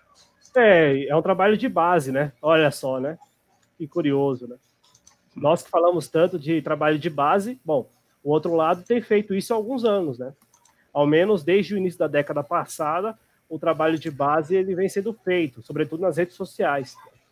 Então, é, nós estamos agora observando e assistindo, talvez, aí o fruto desse trabalho de base que vem sendo feito, é, eu digo desde o início da década passada, nas redes sociais, mas que nas comunidades é feito já há mais tempo, né? E aí, aqui você tem atores como as igrejas neopentecostais, né? Algumas igrejas que, que, que já têm ali, me parece, definido, né? Que os interesses é, são interesses não religiosos, né? Para não generalizar de maneira alguma, até porque eu, eu pessoalmente, né, tenho isso em casa, né, eu, convivo com pessoas que frequentam e convivo com pastor, inclusive, e então não gosto de generalizar porque eu tenho maior respeito, né, por aqueles que tentam, apesar desse estereótipo, né, que já vem se formando, que também não não não modifica a cotação de nada, né, que é um estereótipo de que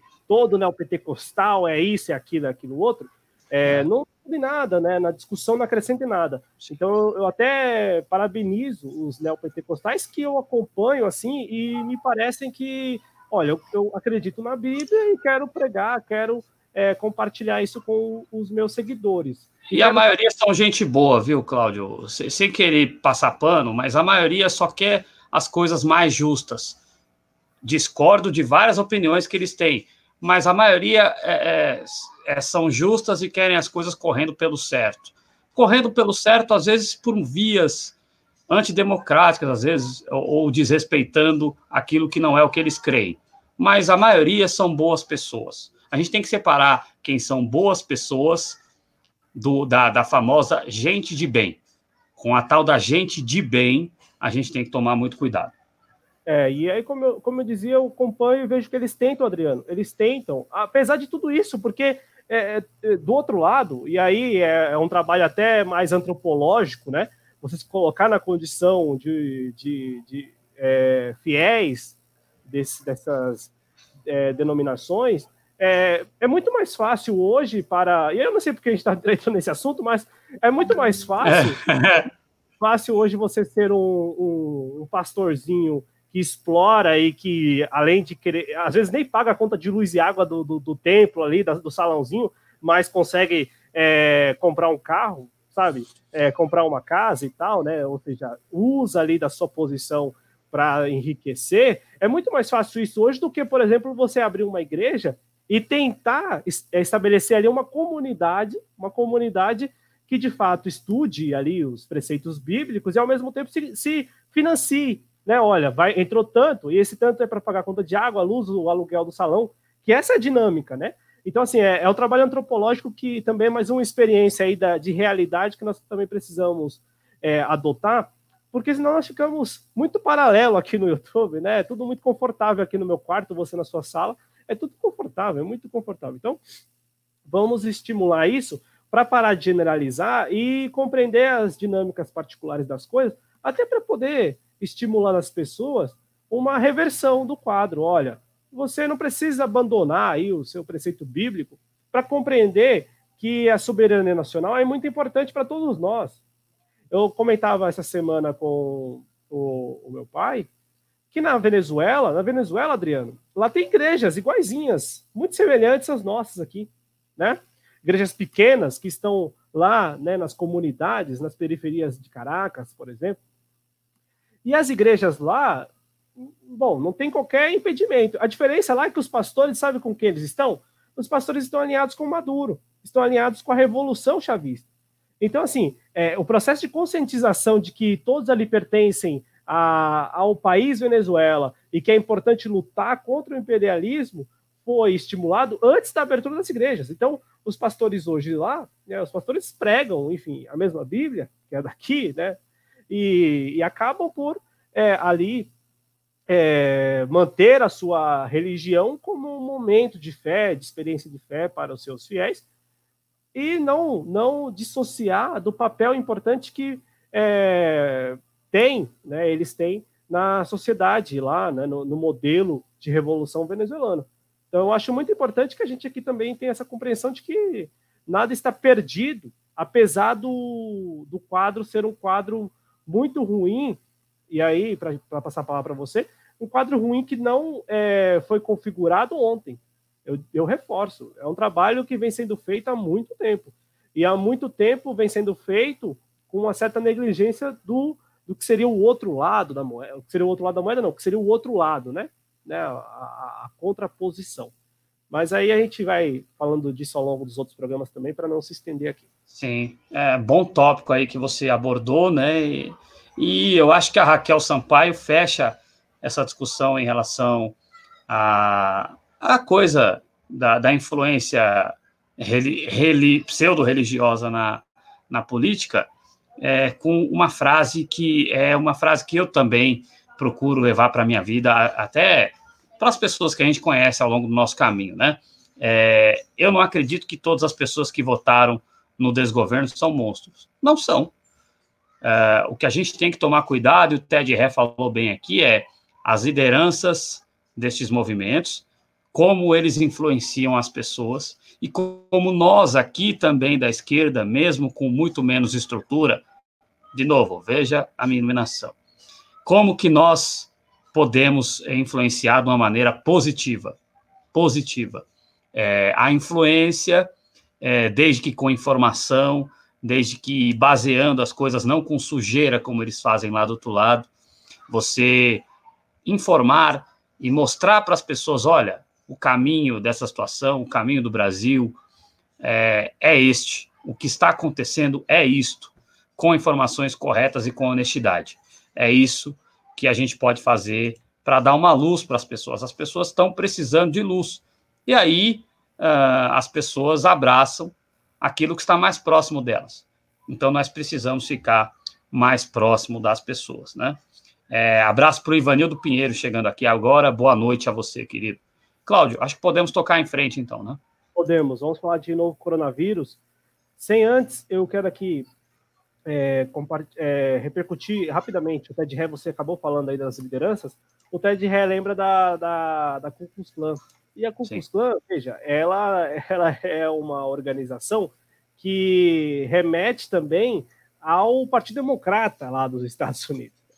Veja como as coisas são, né? Vamos ter muita atenção. Então, assim, sabe, as lideranças de fato elas são é, merecem todas as críticas e precisam ser criticadas.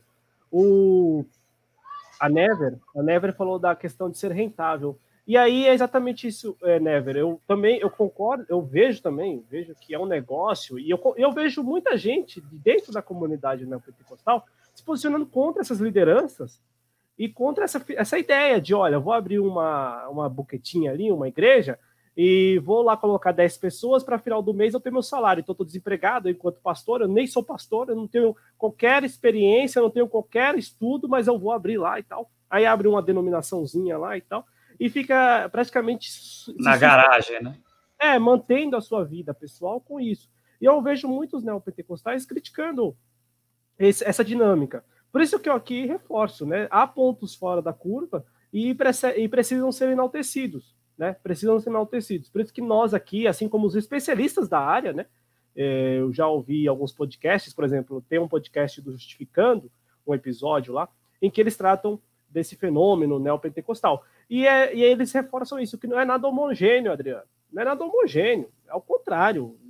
Né? Até essa alcunha de neopentecostal ela é muito específica para, digamos, essas, essas, igrejas novas que vão se abrindo aí nos bairros, sobretudo nas periferias. Não, se, não vale para a, as assembleias que são pentecostais e outras denominações. Então, a gente, vamos aqui ao longo dos programas trazer... É, ele surge, acho que a partir né, do, de Deus é amor para frente, né? Que, é, exatamente. boom de igrejas que exploram aí a fé e, e que fazem pessoas levantar de cadeira de roda, sem que tenham sentado nelas meia hora antes de começar o culto, né?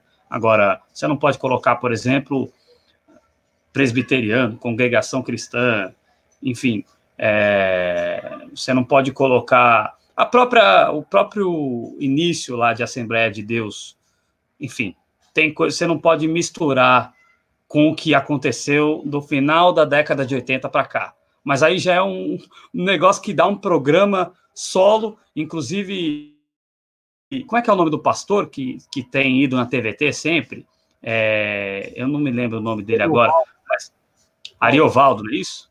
Então, é. cabe fazer até, de repente, um especial para falar sobre a utilização da direita, infelizmente, de alguns grupos evangélicos. A gente não pode colocar todo mundo no mesmo pote, não. É, beijão para Ricardo Lemos, foi muito feliz aqui no comentário dele, né? Ainda eu não descarto o Velho Testamento, não, mas é muito guerrilístico, né? Mas eu não descarto o Velho Testamento, não, tem muita coisa ali que, enfim. Mas não é o espaço para debater isso aqui. É, Marga Freire, beijo para você, chegando aqui agora. A Ana Leal, que é lá do Sul, é, mandando um abração para nós. Muito obrigado, é lá de Porto Alegre, está sofrendo lá com o tucanato, né? Os caras conseguiram é, eleger um tucano depois da Ieda Cruzes. É impressionante. Fala aí, Cláudio. É, nós também, né? São Paulo há mais de 20 anos. Nunca foi governado, né? Não é, mas São Paulo, pelo menos, é, é tudo bem. Teve merenda, teve CDHU, ixi, teve coisa pra cacete. Mas assim, não, o Daeda Cruzes teve até gente que foi encontrado lá no, no lago, né?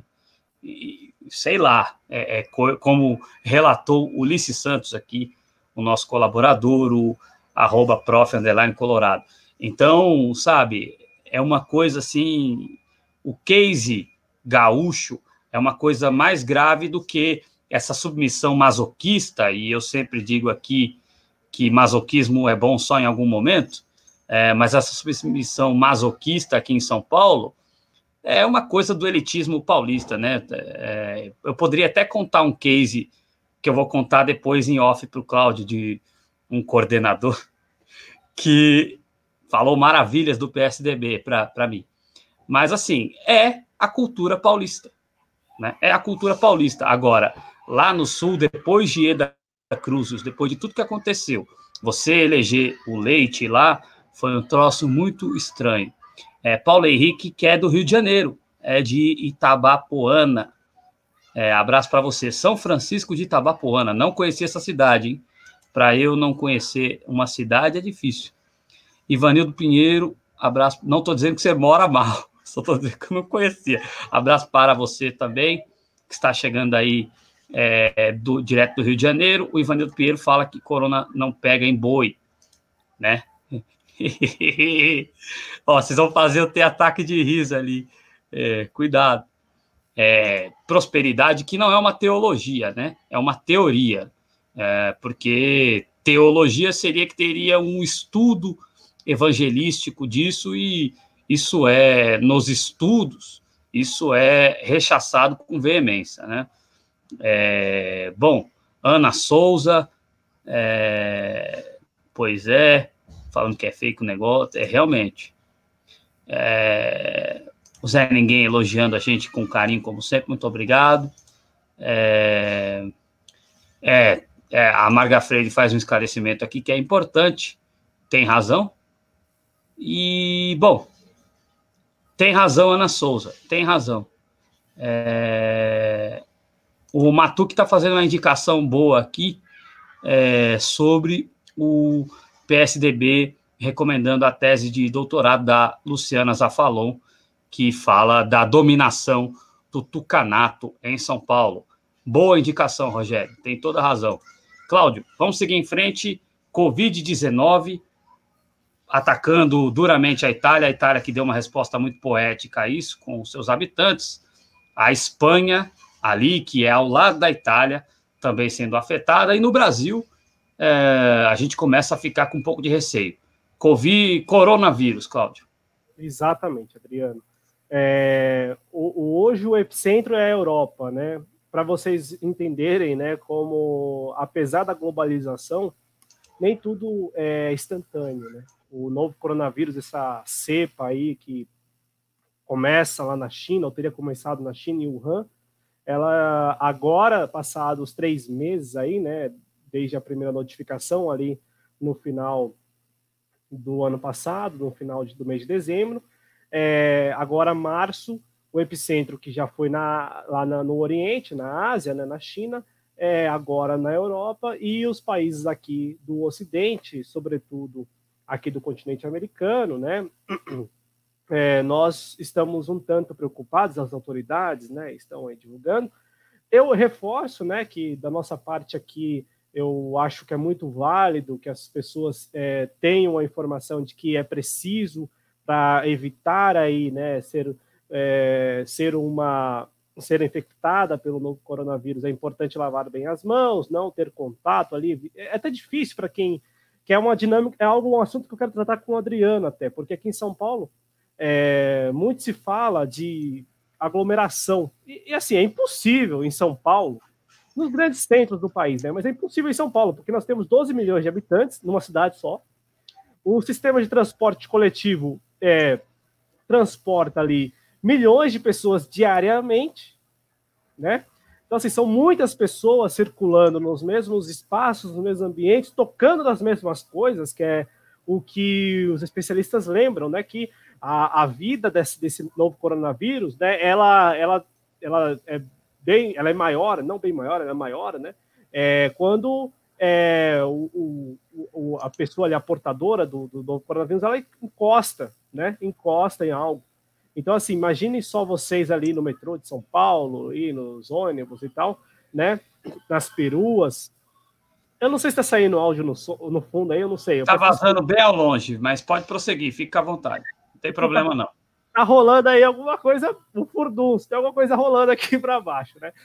Tá, tá, tá bom o negócio aí. Desde a hora que eu cheguei em casa, os caras estão comendo bastante carne, tomando bastante bebida alcoólica, enfim, tá, um negócio bem, bem agitado.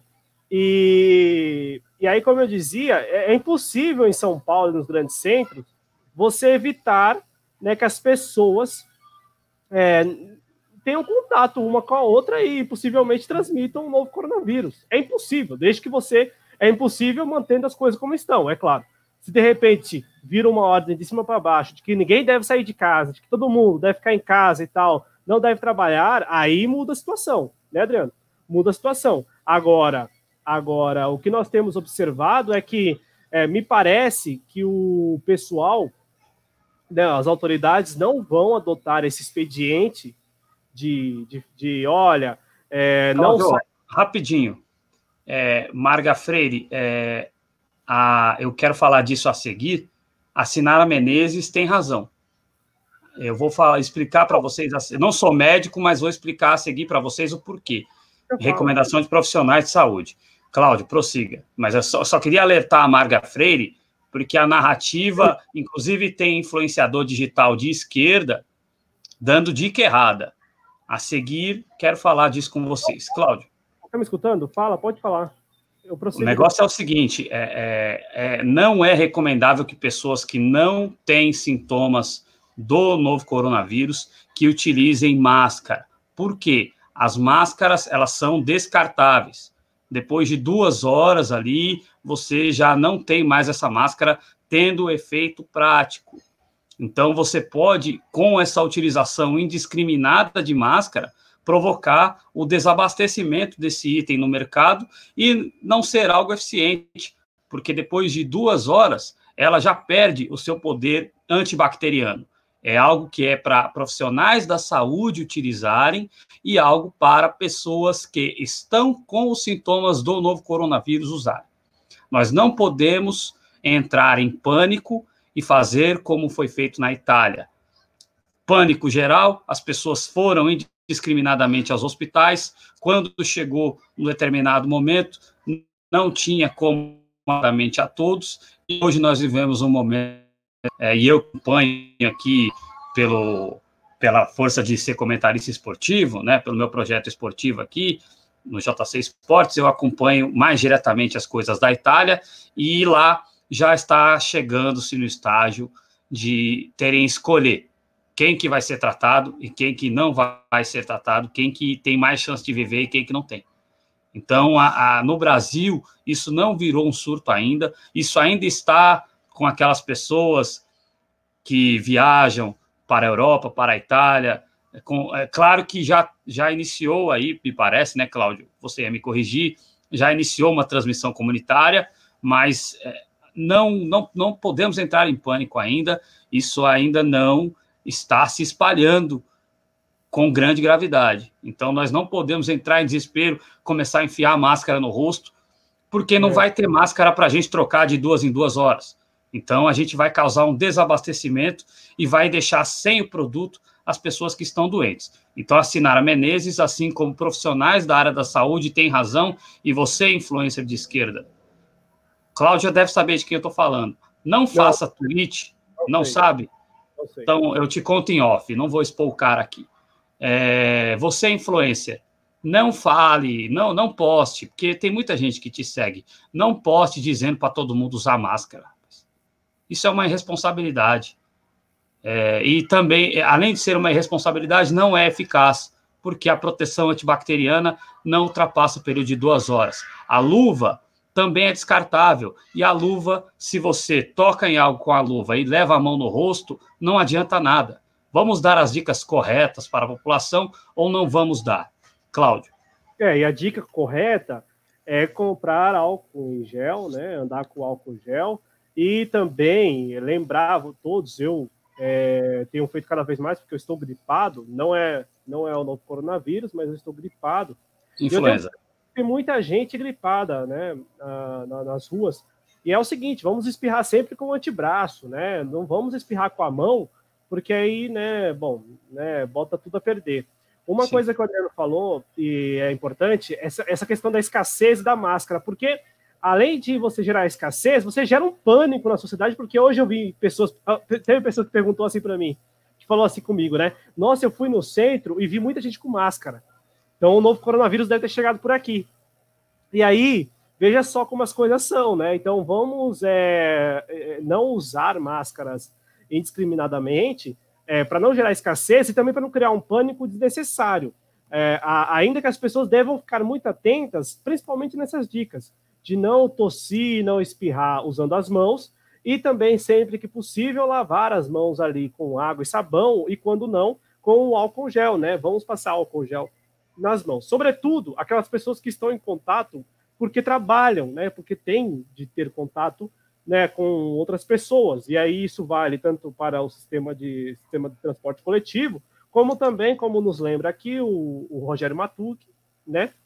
Ele nos lembra das escolas, né? Os professores ali, coordenadores pedagógicos, diretores, né? Secretários, todos juntos dali por horas, né? Nas escolas, né, que reúnem crianças, adolescentes, jovens, né? Universidades também, nas igrejas, então é muito importante que as pessoas se, se conscientizem de que, olha, vai, vai realizar o culto, já que nós estávamos falando de igreja agora há pouco, vai realizar, vai ter a aula, vamos garantir, vamos garantir que as pessoas ali elas tenham a liberdade e, e possam sempre lavar as mãos, né?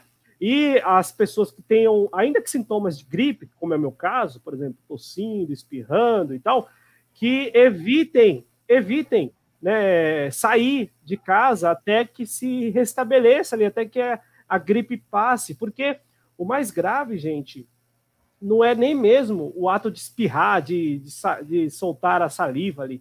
O mais grave, Adriano, é o hospedeiro, né? Que seria a pessoa já com o sistema imunológico debilitado. Então, assim, eu, eu imagino, e aí imagino tam, também apurando, e pelo, pelo que eu li, que quando a pessoa está com o sistema imunológico é, consistente, né, firme, né, ou seja, não, não está com nenhuma ali, não tem nenhum, nenhum problema e tal, essa pessoa ela consegue, mantendo esse sistema imunológico e também adotando esses, esses, esses hábitos de lavar as mãos e de usar álcool gel, ela consegue muito bem passar ilesa, né, desse, desse momento aí do novo coronavírus, que, como você falou, já tem casos de transmissões é, comunitárias no Brasil, já passou o número de 120, 121 casos confirmados pelo Ministério da Saúde, né? E também a, a expectativa é que aumente esses casos, né? que aumente aí as pessoas com novo coronavírus no Brasil. Eu vou colocar na tela, e aí a gente, até para vocês terem ideia e tal, né? Para que não fique nem, nada, é, um fio solto, eu quero compartilhar com vocês né, o mapinha que foi criado pelo próprio Ministério da Saúde do Brasil, né, que já é alguma coisa, né, já é alguma coisa e tal, que é um mapinha aí para a gente ter ideia de quais estados já tem casos confirmados, né, como estão os casos suspeitos, né, porque também tem tem isso, né, tem, tem muito, tem um número grande de casos suspeitos, né, já passa da, da marca de 1.400 casos suspeitos, ao mesmo tempo que também tem mais de mil casos é, que foram descartados. E, e aí, eu quero compartilhar com vocês esse mapa para que a gente tenha ideia de como está a situação. Eu sei que São Paulo, o estado de São Paulo, é um estado que é disparado né, aí na frente com o número de casos. E por quê? Porque nós falamos aqui, é muito difícil, é praticamente impossível, só se o governo do estado, de repente, porventura, adotar um, uma, uma ação de, olha, o, vou, vou restringir o transporte coletivo em alguns horários e, ao mesmo tempo, pedir para que as pessoas não saiam para trabalhar. O que eu acho plenamente difícil, né? apesar de outros países terem adotado esse expediente. Fechar a linha 4 amarela? É, o pessoal. Né, é, é, o lance todo é que. Ainda tá. É a, a, é, a, minha esperança é que ainda tá meio que lá, né, Cláudio? É, sem nenhum. Sem desrespeitar os Faria Limers. Mas ainda está meio que lá. Ainda está meio que lá nesses caras que têm um acesso diferenciado, né? Então, espero que não desejo mal a eles. Conquistaram o que conquistaram trabalhando, outros passando a perna em alguém, outros fazendo as duas coisas, mas assim, se, se vier para a população, a gente sabe, Cláudio, que tem gente na área da medicina, nos, que trabalha no SUS, que faz três, quatro turnos por dia é, por mais protocolos que se tenha, se o coronavírus se espalhar pela população, no Brasil vai ser muito difícil controlar. Esperamos que isso não ocorra, Cláudio. É, Ô, Cláudio, é, fala aí. Ser um sistema muito bom. Universal, é, isso é importante. É, apesar dos últimos anos, que é, que é, já, vamos, já vamos tratar disso, que é legal, é até legal falar disso. Os outros países, a Itália, por exemplo, que o Adriano citou, ela está com seu sistema saturado. Sim. E o sistema do lado rico da Itália, que é o lado da Lombardia, o lado norte da Itália. Né? E aí a maior preocupação agora é com o lado sul, né? com a, se, se por acaso a, o novo coronavírus tomar a dimensão que tomou do lado norte lá no lado sul.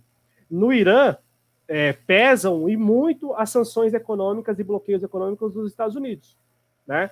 O novo coronavírus tem devastado lá, inclusive, inclusive figuras do alto escalão iraniano.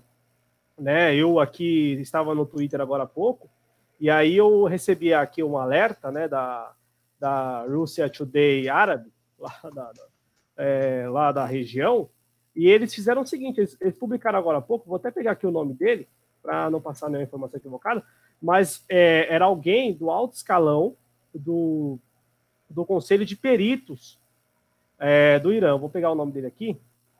Exatamente, né? O, o pessoal lá, vou pegar o nome aqui só para passar a informação correta. No entanto, no Irã, pesam-se muito, muito aí as, as sanções, né, os bloqueios econômicos. A, aqui do lado, a, na Venezuela, a situação está tá muito controlada. E aí, olha só como as coisas são, né? A Venezuela, que tem um sistema que é um sistema já debilitado há muito tempo, sistema de saúde. Por quê? Porque está aí sob sanções econômicas ao menos há cinco anos, já, já, já trabalha em crise diariamente. Então, o, a possibilidade de chegar do novo coronavírus na Venezuela, ela já é tratada como algo já habitual, com as dificuldades do dia a dia. E nem por isso, e nem por isso, é, não houve e não há operações especiais. Eu tenho acompanhado, por exemplo, que o Aeroporto Internacional de Maiquetia, né, se, é, o Aeroporto Internacional Simão Bolívar de Maiquetia, que é o Aeroporto Internacional de Caracas lá, é, tem feito, adotado ali todos os protocolos né, estabelecidos pela OMS para evitar que pessoas que estejam vindo da Europa, né, principalmente agora, é, levem o novo coronavírus para a Venezuela. E um ponto, a Venezuela não fechou, não fechou, não impede a entrada de europeus, por exemplo, como adotou os Estados Unidos essa semana. Né? E também não cogita fechar, é, é, fechar a fronteira. Nem com a Colômbia, que tem muitos casos aí de novo coronavírus. E a Colômbia que quer, através do Ivan Duque, impedir a entrada de venezuelanos lá, sendo que eles têm 16 casos e a Venezuela dois, né? É, são não, não, são é as porque, incoerências aí. Do... É porque o Ivan Duque não tem problemas, né? O Ivan Duque está sendo processado lá na Colômbia e processado porque a, as investigações lá, né, muito depois da, do depoimento da, da Aida Melano, é, apontaram que houve compra de votos para que ele se tornasse presidente. Né? Só isso, só isso. O Ivan Duque talvez seja presidente hoje lá só porque comprou votos, só isso. É um criminho, né? É um criminho. E, e ele que é o principal é, parceiro do, do Deep State dos Estados Unidos na, na, na guerra contra a Venezuela, né? O, o diretor, Adriano, lá do, do Conselho de Peritos de, do Irã, né? Foi infectado agora, é, é, a nova autoridade infectada com o novo coronavírus lá no Irã. Ele é, tem o um nome aqui, ó, é, de Ayatollah Butai Kalbayaki, né? Kalba, Kalbayakani, tá? É o nome dele. Então, mais uma vez, Ayatollah Butai Kalbayakani. É, esse é o nome do. Facinho de falar.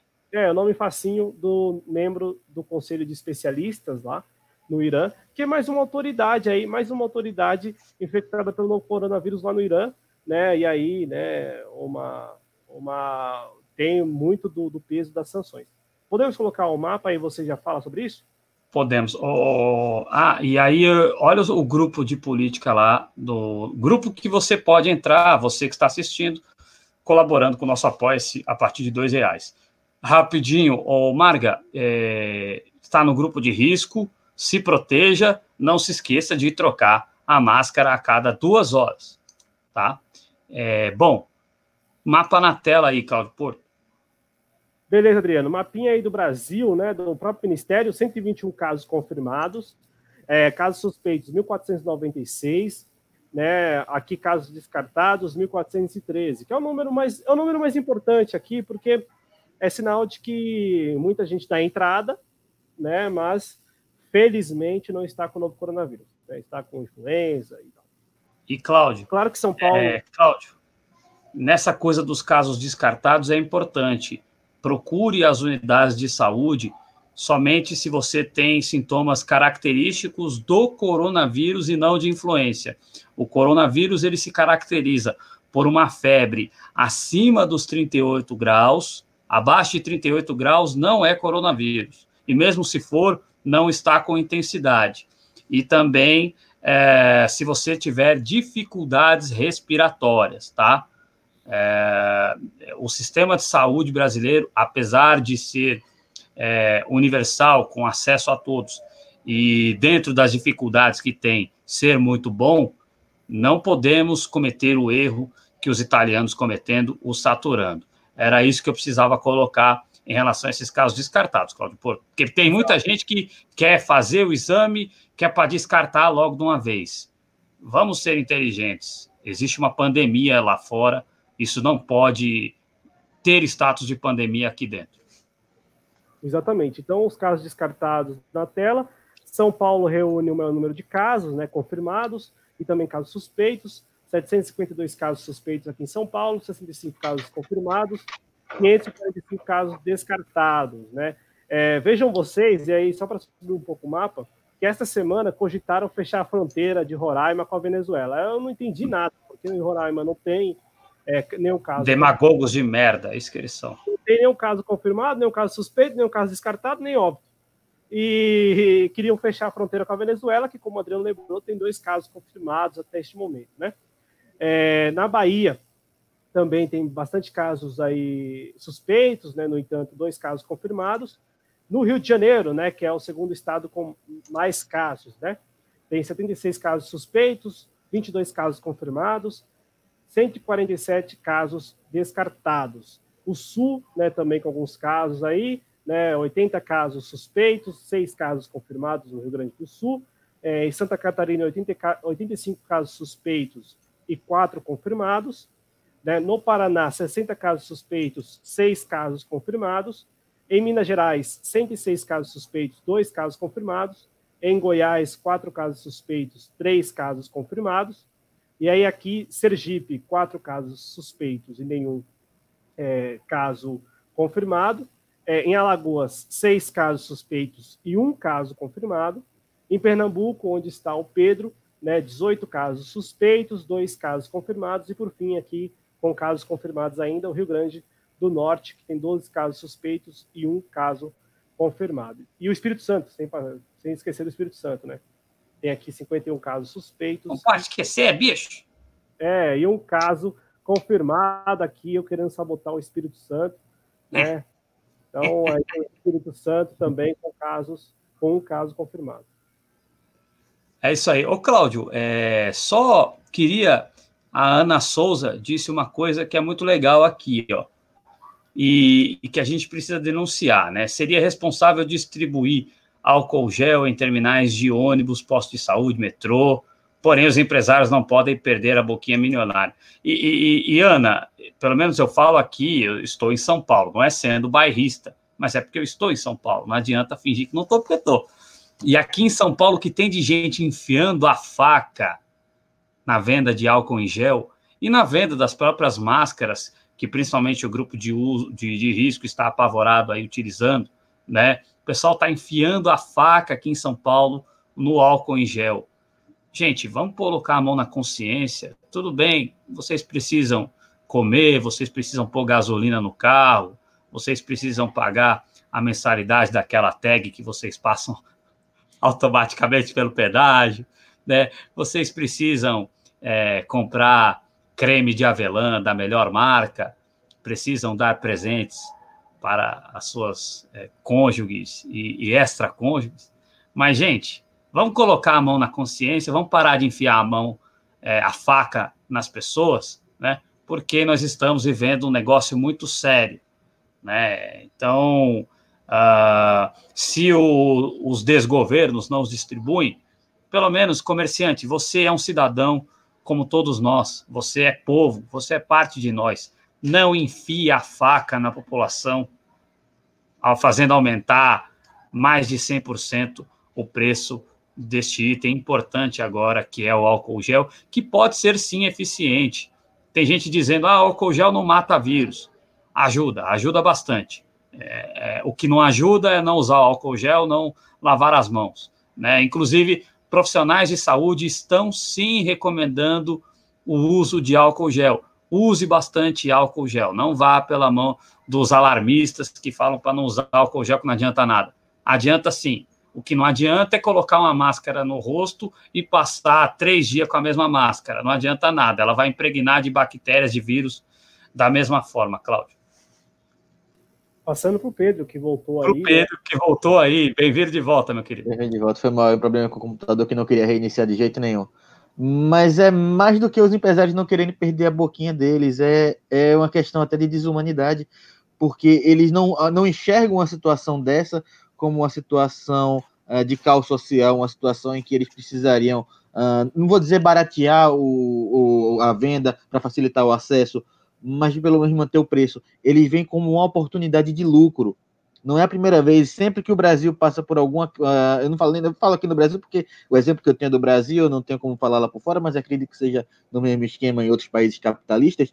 Mas sempre que acontece uma situação de caos social, seja uma pandemia, seja uma tragédia natural, seja uh, um movimento grevista, como foi dos caminhoneiros uh, em 2018, mas eles sempre veem nisso uma oportunidade de aumentar os preços e alavancar os lucros.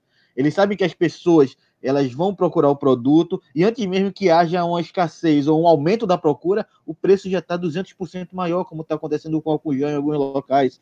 Então, se trata mais do que apenas não deixar perder essa boquinha milionária, é até ser uh, um pouco é, é, é, o lucro pelo lucro e sem importar uh, que o álcool gel pode ser algo, algo, que vai diminuir o contágio, que vai diminuir a disseminação do vírus. Porque a gente sabe que esse vírus, uh, em muito, se espalha pela falta de higiene básica.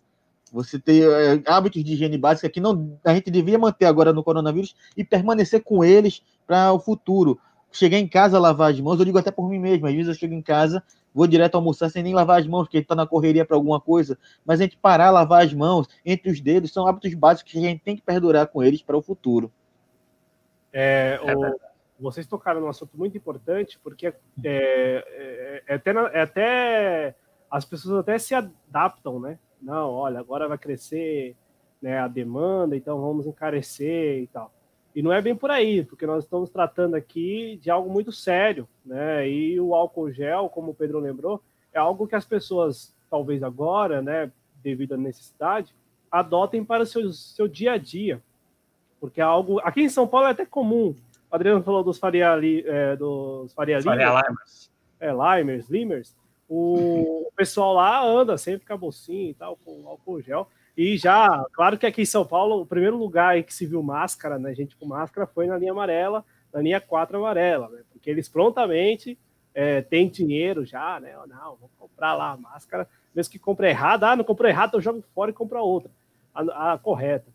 Mas eu, eu acho muito pertinente aqui usar nosso espaço para reforçar esse, esse alerta às pessoas que é, se alimentem bem, até para poder manter o seu sistema claro, é, firme, né, e tal para que a gente consiga aí passar também desse novo coronavírus é, sem muitos problemas. É, Adriano, se me permite, como eu falei do Irã, eu quero só é, reforçar aqui, eu falei que muitas autoridades morreram no Irã, vejam, é, ao menos 13 figuras proeminentes nas instituições governamentais do Irã morreram devido ao novo coronavírus. O Irã, na região, é o epicentro desse novo coronavírus, com mais de 12 mil casos, quase 13 mil casos e mais de 600 mortes. E isso tudo eu digo e repito, porque o Irã não conseguiu, o Irã não conseguiu, devido aos embargos financeiros, não conseguiu comprar os kits de testes, né? É, que aliás foi um pedido é, expresso do Nicolás Maduro na sexta-feira, né, ontem, 13 de março, quando ele foi né, ali anunciar que dois casos tinham sido é, confirmados de novo coronavírus na Venezuela. Ele foi reforçar, ó, vocês aí nos Estados Unidos, tem como?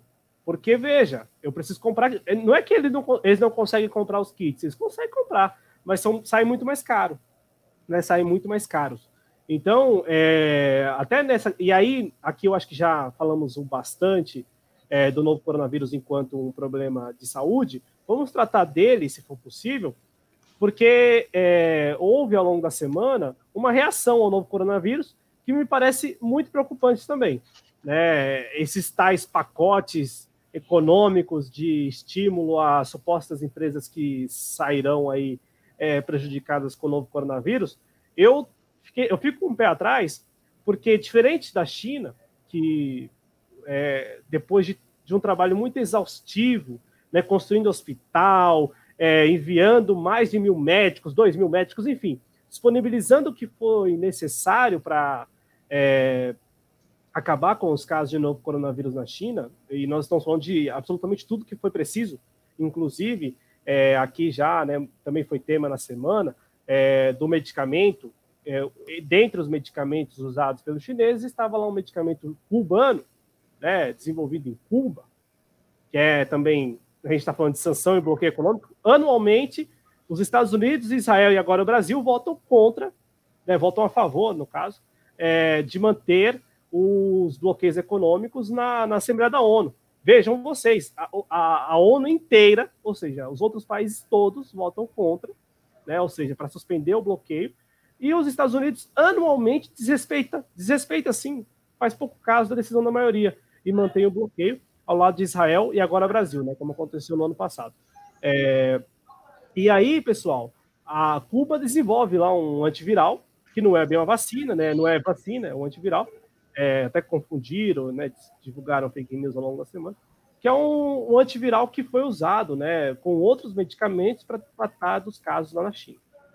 E aí eu quero aproveitar aqui, o Pedro está aqui também, porque nós, há duas semanas, no JC Express, nós aqui compartilhamos com vocês a informação da Embaixada da China no Brasil, de que na China eles tinham desenvolvido uma vacina, Pedro. E é, ninguém desenvolveu a vacina, pelo menos oficialmente, né?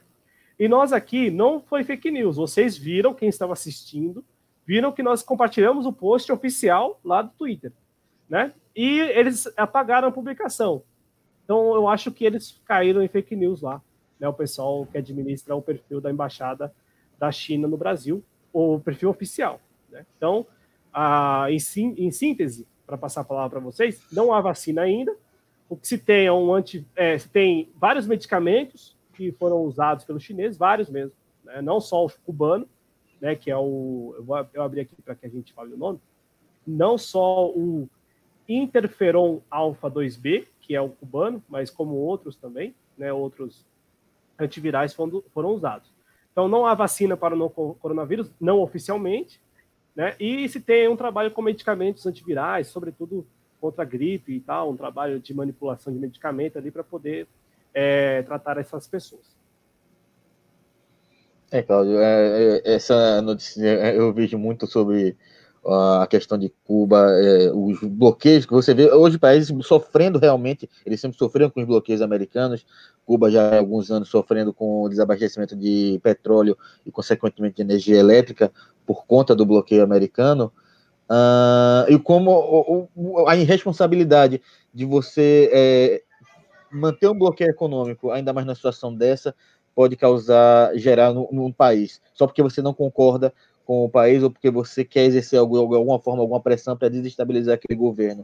Os Estados Unidos eles continuam colocando os próprios interesses acima do bem-estar geral, inclusive dentro do seu próprio país, porque se estima lá que milhares de americanos, se não falar milhões, não vão ter acesso a tratamento e até mesmo teste do coronavírus por causa da falta um, de, uma, de um sistema público de saúde, que muitos lá não possuem nem o, o tal do seguro saúde lá, que é o que garante alguns, uh, algum tipo de tratamento, algum tipo de gratuidade, seria o tipo o plano de saúde de lá, né? nem gratuidade, é você pagar para ter algum atendimento, como aqui a gente paga por um Unimed, por um Golden Cross, enfim.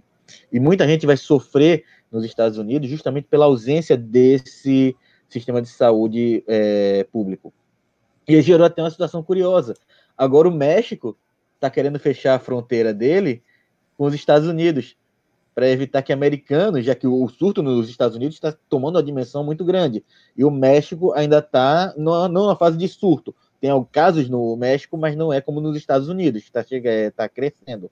E o México, a gente vê agora o México fechando a fronteira para a entrada de americanos lá.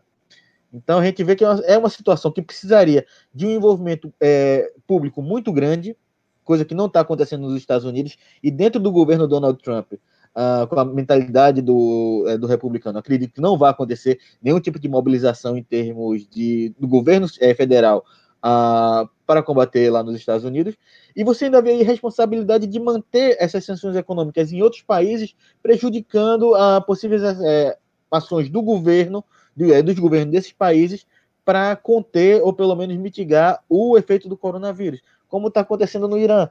Ah, para mim é uma responsabilidade muito grande você não pensar que existem pessoas no, em outros países que estão morrendo apenas para você manter seus interesses geopolíticos. É isso aí, é isso aí. Tem toda a razão o Pedro, né? E, e, e cabe lembrar, para arrematar isso, que Cuba, até ontem, anteontem, não tinha caso confirmado de coronavírus. Entendeu? Agora parece que tem um ou dois. Se eu não me engano, são dois. Ou é um? São três, são três casos. São três? É, eu estava olhando à tarde, se eu não me engano, eram dois. À tarde, deve ter tido mais uma confirmação agora. Então, Cuba está fazendo o que estava fazendo no, na sua pesquisa e a medicina cubana e o ensino público, que é somente público em Cuba, é sim é, dos principais do mundo, Cuba está fazendo isso preocupado com o mundo, né? Então, os Estados Unidos que presidem o mundo, é, é, é demais pedir pra, pra, para o, o status quo estadunidense colocar a mão na consciência, né? Mas isso é para ver quem são os verdadeiros vilões da humanidade se é Cuba ou se são os Estados Unidos. Falam tanto em vai para Cuba, paga a passagem. Paguem a passagem. É, é, Cláudio, não sei se você quer. Fala aí, Pedrão. É uma coisa que eu estava falando de rede social é, recentemente, inclusive acho que você chegou a ver. Uh, se fala tanto do comunismo como monstro a ser combatido, mas hoje o medicamento que é usado para o tratamento está sendo fabricado em Cuba. Quem está enviando ajuda é, com médico e com equipamento para a Europa, que é hoje o epicentro da crise, é a China. São dois países, em tese, comunistas. Então, se o comunismo é o mal que vai acabar com o mundo, por que é ele quem está fornecendo material para lidar com essa pandemia? Não, e, e, tem a versão, que aí agora a gente entra nesse aspecto, tem a versão de que é, esse novo coronavírus ele tenha sido manipulado pelos próprios estadunidenses. E essa versão ela ficou mais forte na última semana, porque conseguiram é, reunir evidências. Né? O, o, Pepe Escobar esteve na TV 247 é, falando sobre isso, né? falando, lembrando que aconteceram aí o Wuhan alguns meses antes do, do primeiro caso, é, aconteceram lá os jogos é, militares, né? e uma delegação gigantesca de 300 militares estadunidenses estiveram por lá. E eles não ganharam muita coisa representativa, né, em número de medalhas e tal. No entanto, passadas duas semanas ou três semanas depois, aparece o primeiro caso. E aí, é, eu até quero compartilhar com vocês, porque além do Pepe Escobar, isso está sendo abordado como uma versão no mundo inteiro, né? Claro que na mídia brasileira não vão se falar sobre isso, porque, bom, vai falar que os Estados Unidos estão por trás do novo coronavírus e tal. Mas vejam vocês aqui, ó, esse aqui é um jornalista que não é o Pepe Escobar, é um jornalista é, latino-americano, o Oriol Sabato, e ele fala exatamente isso aqui, ó. Ele, ele escreve, né, que o novo coronavírus poderia ter saído do Fort Detrick, que é uma instalação exatamente, é, uma instalação que foi até há pouco tempo, né, foi, foi desligada, mas é uma instalação do militar dos Estados Unidos para manipulação de armas biológicas, né? E aí é, parece, e essa é uma explicação do próprio Pepe Escobar lá no, na, no Brasil 247, né? É, de que é, no, na China a versão, essa cepa do novo coronavírus que chegou lá é a terceira cepa. Portanto, existiriam duas antes. E essas duas antes elas já foram encontradas nos Estados Unidos. E, então, é, por, por esse rastro deixado, né, pela, pela, pelo novo coronavírus, porque tem cepas, são cepas que me parece, eu não sou nenhum especialista, pode, posso estar cometendo o maior equívoco aqui, inclusive, se, se eu estiver, vocês me corrijam, mas parece que uma cepa deriva da outra. Então, seria é, impossível. São evoluções, né? São evoluções. É seria impossível, seria impossível, por exemplo, surgir a terceira sem existir a primeira e a segunda. Ou a A e a B, né? Existia a C sem a A e a B. Só para complementar o que você está colocando, o, o, que está se falando, mais de um especialista já está colocando isso, é que parece que essa terceira cepa seria fruto de modificação. Isso não é uma confirmação, mas especialistas já cogitam que essa terceira cepa seria fruto de modificações laboratoriais da primeira e da segunda. Então, isso é muito sério. Se isso for confirmado, é claro que o lobby científico estadunidense, é, não estou dizendo que é, mas no caso de ser, né, o lobby científico estadunidense vai fazer o possível para mascarar, para esconder, para evitar que essa informação seja confirmada efetivamente. Mas já existem especialistas, é, cientistas falando que é, há graves indícios de que esta cepa de coronavírus teria sido adulterada em laboratório, Cláudio. Então, e essa é a versão mais forte neste momento. É, vejam vocês que tem um artigo de 2015, eu estava procurando ele enquanto o Adriano falava aqui, um artigo de 2015 de uma revista aí científica, tratando, tratando, vejam vocês, de um coronavírus, né, um coronavírus que é, seria transmitido por é, é, morcego, né, e aí essa, essa nova cepa tem essa história também que foi mantida ali pelo, ao menos ao longo do mês de janeiro e fevereiro, de que um, um morcego teria sido o intermediário aí desse novo coronavírus, ou teria sido a origem desse novo coronavírus e para essa nova cepa. Então, pessoal, nós estamos aqui compartilhando com vocês uma versão que é uma versão cada vez mais rica de detalhes, mais rica de detalhes, né? E, e olha, olha aqui, ó, vejam vocês aqui, ó. Em agosto de 2019, como é, escreve em um artigo publicado no The New York Times, o Fort, né, o Fort Detrick, que é onde teria ocorrido a manipulação aí, né, desse novo coronavírus, ele foi fechado temporariamente, né, por falta de segurança durante a investigação. Vejam vocês, tá aqui, ó, né, até o print, o link do artigo. E aí, em setembro de 2019, é, instalam aí, né, um suposto, né, aí começa a aparecer nos Estados Unidos, né, as versões A e B desse novo coronavírus. E aí, recentemente, né, o Robert Redfield, diretor do Centro para o Controle e Prevenção de Enfermidades lá dos Estados Unidos, admite que alguns dos casos diagnosticados como influenza eram, na realidade, coronavírus. Só que as cepas A e B, e não essa C que é, aparece lá na China, alguns meses depois, né? Então tá aqui ele falando e tal. E aí, em outubro de 2019, como nós falamos, é, em Wuhan, né, se celebram os Jogos Mundiais Militares, 300 militares estadunidenses. E aí, em novembro, né, a, aparece o primeiro caso lá em Wuhan.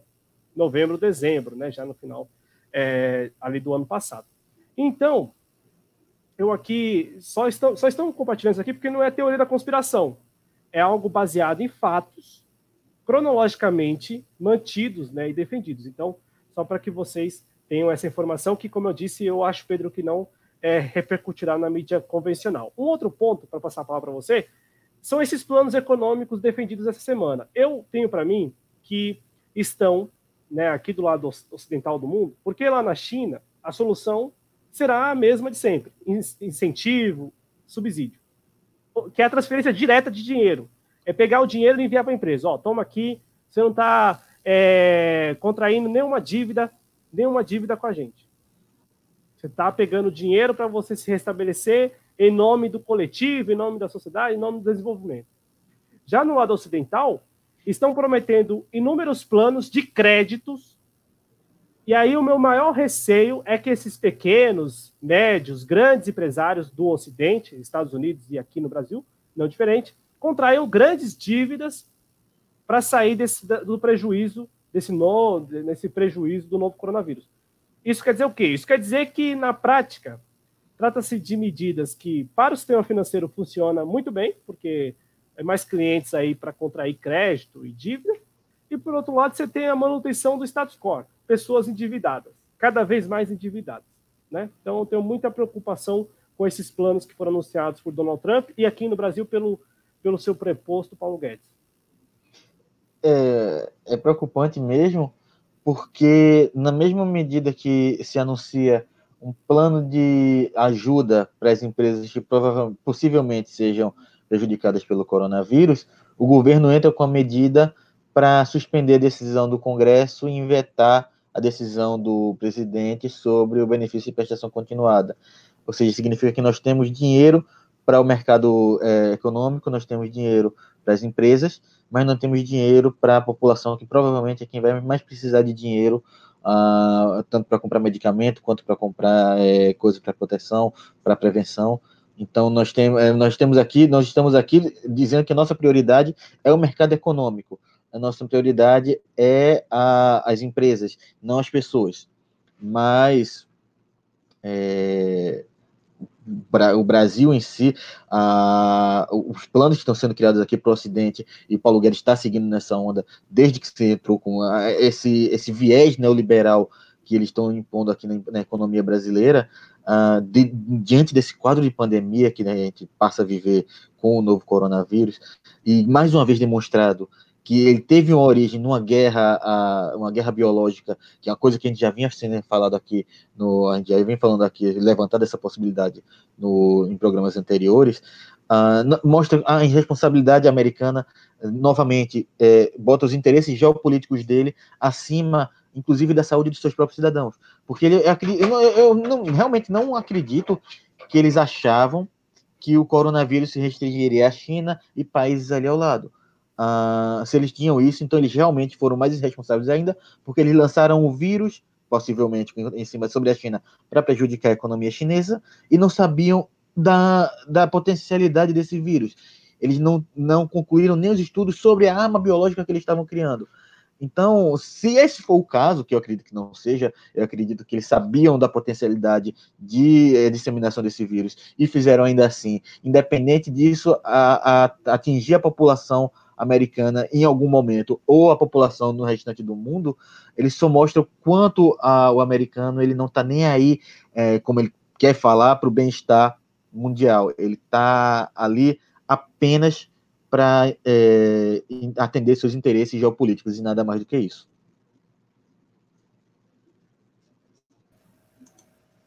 É isso aí, é isso aí, bem dito e realmente é a cara do, do modus operandi estadunidense fazer esse tipo de coisa, né? Mas é, é, vai ser difícil que isso seja confirmado na prática, mas é, cada vez mais se reforça esta, informa, essa tese barra informação, né? E realmente com indícios científicos, né? De que isso teria sido modificado em laboratório, o que configura mais uma vez em genocídio, em crime de Estado, né? É, é mais uma vez crime. É, tem um termo exato para isso, né? Crime de, de, de, de lesa humanidade, né? Ah, de lesa humanidade. É, você ia usar outro termo? Não, não, eu, eu ia falar crime de guerra, mas eu concordo com é, mas é, é, é, se falarmos em guerra híbrida, né, que nós estamos vivendo uma guerra híbrida, mas é, é para além de crime de guerra, né, que não é uma guerra declarada, é um crime de lesa humanidade. É, é um crime de genocídio, porque você tem populações inteiras sendo exterminadas aí é, com este surto de coronavírus que pode ter sido modificado em laboratório. Cláudio, quer arrematar mais alguma coisa sobre surto coronavírus? Efeito colateral. Eu acho que os mortos no Ocidente, na Europa, ou mais nos Estados Unidos, efeito colateral. Eu imagino que até isso talvez tenha entrado no cálculo. Um outro ponto é que a gente tem que tomar muita, ter, ter muita atenção é, nesses planos econômicos que serão adotados agora em nome de recuperação aí diante do novo coronavírus. É, muito provavelmente é, isso será usado por eles, e eles que eu digo, eles em geral, né, Donald Trump lá nos Estados Unidos, aqui não é diferente, para, é, para aprovar as suas reformas, contra-reformas. Veja que o Paulo Guedes ficou sem resposta no primeiro momento, porque quis já é, quis ali dar de malandro e falar: não, vamos aprovar tudo aí, que aí resolve o problema. E não é bem assim, porque na prática o que está no Congresso Nacional não resolve nada, né? Assim, a curto prazo, nem a longo prazo, não, não, não muda nada, só piora a situação do Brasil, né? Estou falando da contra-reforma administrativa, outra contra-reforma é, que também está lá, que agora me fugiu a administrativa, outra me fugiu o nome, e a tributária que eles não enviaram ainda, porque eles não fazem a menor ideia de, de que lobby eles vão beneficiar, né? É, mas eu vejo que o efeito colateral foi colocado aí é, também na conta. E para terminar, para o nosso espectador ter aí uma, uma argumentação, né? É, essa guerra híbrida ela não acontece por acaso, né? É, nós estamos aí na transição da década, né, que é muito mais que simbólico, e estávamos acompanhando desde a chegada de Donald Trump à presidência dos Estados Unidos, uma corrida né, ali entre China e Estados Unidos para ver quem é, dominaria o mundo. É, é, isso, são duas potências brigando né, pelo, pelo mundo, né, por, por mandar no mundo. E é isso, na prática é isso. A diferença são os métodos adotados por ambos. Né? Enquanto os Estados Unidos continuam com o expediente né, de impor guerra, de sair de tratados, de acordos, de respeitar convênios, né? A China vai adotando a diplomacia como arma, então vai conversando, vai dialogando, vai firmando convênios, né? Vai trocando algumas coisas, enquanto os Estados Unidos adotam aquele expediente mais impositivo, né? De olha, eu quero dominar e vocês vão é, me ceder tudo que vocês têm. E, e, pra, e, e, e, no meio de tudo isso, Adriano, tem aí o 5G, que, que para mim, pelo que eu li, é a, é a arma do século, de, pelo menos desse século XXI daqui em diante. É, ouro, petróleo, isso, lítio também, lítio também tem, muita, tem muito valor agora. Mas assim, petróleo, por exemplo, ficou para trás. Eu acho que o negócio agora é lítio e 5G principalmente. E aí, o 5G, para mim, está aí no centro dessa, dessa guerra híbrida de um lado os Estados Unidos e do, do outro ali, a China com seus parceiros. E a China, e a China que está claramente na frente é, na tecnologia 5G, né? Gente, dá uma margem aqui para o chat, né? É, que inclusive teve contribuição, nós vamos agradecer a seguir, né? A, a Rosa Maria Reis está dizendo que se inscreveu no nosso canal por indicação do companheiro Matuque, mas não recebe notificação. Obrigado, Rosa, e assim, fiquemos alertas com o que nós falamos aqui no início do último Clube da Esquerda é, há um, uma política do YouTube que restringe o nosso alcance. Então, vamos lutar contra ela com as armas que nós temos aqui, né? Com as armas que nós temos aqui, que inclusive e, e principalmente é, a sua participação com like, com super chat, né? Que evidencia o vídeo, compartilhando para os amigos. Essa é a principal maneira de combater aí é, esta este boicote, né, Cláudio? Acho que a gente pode usar esse termo em relação à, à corporação Google, tá? É, e espero que é, é eles democraticamente não restringam o nosso alcance por estarmos nos referindo dessa forma. Rapaz, é, é bom, é, cumprimentar a galera que vem chegando aqui, é, Norma Galvão Sales, muito obrigado pela presença. É... Bom, é... coronavírus no Peru. Gente... o Cláudio tem o um mapa, ele pode dar uma conferida se tem. Eu estava olhando mais cedo, mas sinceramente eu não me lembro especificamente no Peru. Acredito que tem, a Liga de Futebol local está suspensa, tá? É... Cléo Grigoli, muito obrigado. É, vou achar a Cléo que fez contribuição.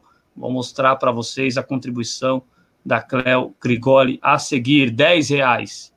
Muito obrigado, querida Cléo Grigoli pela sua contribuição, querida. Muito obrigado, é muito importante para que a gente consiga se manter no ar, viu? É, Mundo E-Commerce está falando que álcool em gel virou artigo de luxo, ainda mais com os sujeitos metendo a faca aí nos comércios por aí, né? A Sônia Mourão. Ué, Sônia Mourão, beijo para você, querida. Muito obrigado. É, bom, saúde, a Never aqui deseja a todos nós. É... No Peru são 38 casos. 38? 38 casos confirmados no Peru. Já respondendo o Luiz Carlos, é, que está no nosso chat, né? Luiz Carlos, deixa eu ver, Cunha. É, lá na Venezuela, dois casos, dois, dois casos confirmados. Dois. Inclusive, nós falamos aqui mais cedo no programa, dois casos confirmados na Venezuela. A Colômbia do Ivan Duque fechou a fronteira com a Venezuela e até o início deste programa tinha 16 casos confirmados, né? Quem é o problema? A Venezuela ou a Colômbia? Não estou dizendo que a Colômbia, como nação, seja o problema, mas o país dele tem é, algumas vezes casos a mais. Eu não vou fazer a conta, que eu sou péssimo em matemática. Tem oito vezes casos mais do que a Venezuela, confirmados neste momento, tá certo? É, vamos ver. Acho que o Ivan Duque é... deveria falar mais da Colômbia, porque ele foi eleito para ser presidente da Colômbia e não da Venezuela.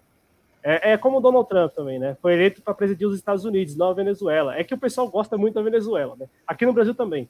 É, Bolsonaro, você foi eleito para presidir isso aqui, não lá. Né? Porque todo mundo quer meter o bedelho lá e, e fica chato, porque já tem presidente, né? Então, de presidente. Exato. O pessoal está super alinhado. Né? Então... Pois é.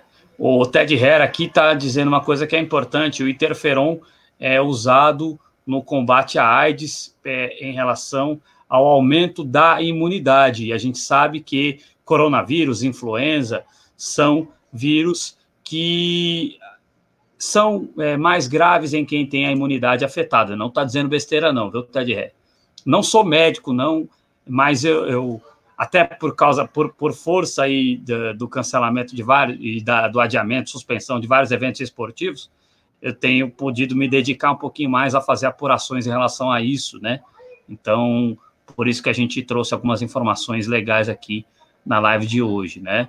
É, vamos ver. É, Bebiana é enterrado em menos de 24 horas, sem realização de autópsia. É, a gente falou, inclusive, disso no começo do, do programa, Matuque, muito nebuloso esse negócio aí, né? Ele bateu com a cabeça. É importante sempre lembrar aqui, vai, vai virar meu mantra isso aqui. Ele bateu com a cabeça. Cláudio, lembrando que eu vou continuar aqui isso, falando mais alguma pessoa do chat.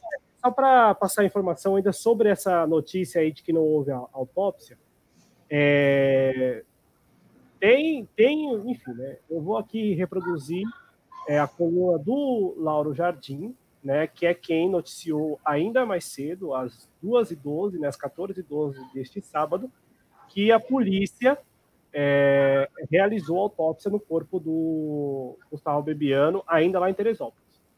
Então, só para aqui também falar para vocês que há informação de que houve a autópsia e a polícia lá em Teresópolis atestou que a morte se deu por infarto. Tá legal? Só para passar informação, para ficar bem, para não sair, de repente, fala que não houve, aí houve a autópsia, né? Então, nós estamos aqui noticiando, uh, o Matou que deu a fonte, né, Brasil 247, noticiou aí que não houve autópsia, no entanto, mais cedo, é, e a versão oficial também, né, sem nenhum preconceito nem nada. Talvez, talvez teria sido mal feita, né? Talvez não. é isso que o 247 tenha tentado dizer lá. É, a gente se responsabiliza pelo que a gente fala aqui, né? Enfim, é complicado. É, Adelmárcia Santana, beijo para você, Santana, beijo para você, querida. Cai mais um que poderia derrubar o clã. Pelo visto, não vai restar um daqueles que sabem os podres da família Troço. Pois é, né, Adelmárcia? Pois é, complicado. Ted Hare, o companheiro é, Pedro Araújo é de Recife e se integrou no mês passado a nossa equipe, tá? É, vamos ver, vamos a ver. Exu nas escolas. Olha que legal. Abraço para você. Um abraço forte para você aí. Eliana Cesário, muito obrigado pela presença. É, nossa, nossa companheira que participou do Clube da Esquerda, reveja a edição do Clube da Esquerda com ela, que tratou aí sobre a intolerância religiosa que as religiões de matriz africana sofrem no Brasil. Programa muito legal, queremos Eliana Cesário de volta em breve aqui é, na TV Jovens Cronistas, aqui no nosso clube. Tá certo? Cláudio, fica à vontade aí, consegui trazer de volta a galera aqui para a gente, fique à vontade. Vem, galera, né? Aí a gente começa a falar. Venha. Aí vem, galera, né? Não, vem, participe, a sua participação aqui, aqui a gente continua sendo o canal que mais interage com o público aqui. Né? No, antigamente, antes da Turner assassinar, existia o esporte interativo. Agora existe a política interativa aqui na TV Jovens Cronistas. Olha que ganchozinho legal que eu peguei, rapaz. Você vê como é que é. O pessoal que vai chegando, deixa o like, porque o like é a maneira mais fácil e de graça, né? De você nos ajudar, ajudar no crescimento direto do canal.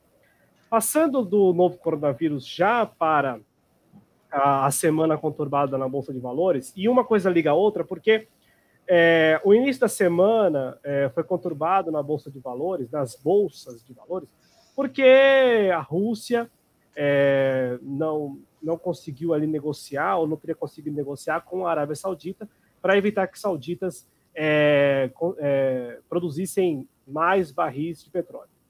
É, uma coisa que é importante sempre falar do, do, do mercado financeiro é que o mercado financeiro especula. Então, assim, não necessariamente está produzindo mais ou menos petróleo.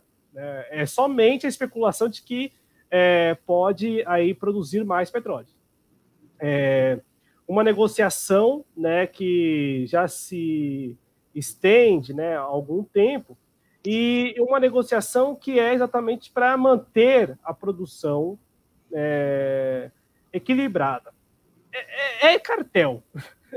em, em, suma, é o cartel, né? Olha só, vamos produzir tanto para ninguém se prejudicar. E na prática, a Arábia Saudita, que passa por uma, o, o, né, o principado lá, é, que está em voltas aí de. As voltas, perdão, né? As voltas de uma sucessão, né? O, o Mohammed bin Salman, né, o MBS, que é o atual príncipe tal, ele já está abrindo caminho para que ele é, ali se torne o rei da, da Arábia Saudita, né? Ele retirou na semana passada, facilmente, assim, prendeu o tio e o, o primo, salvo engano, né? Que eram quem estavam ali na linha sucessória e tal. E o, o Mohammed bin Salman decidiu na sexta-feira passada, sexta-feira retrasada, né? Sexta-feira passada foi ontem, 13 de, de março.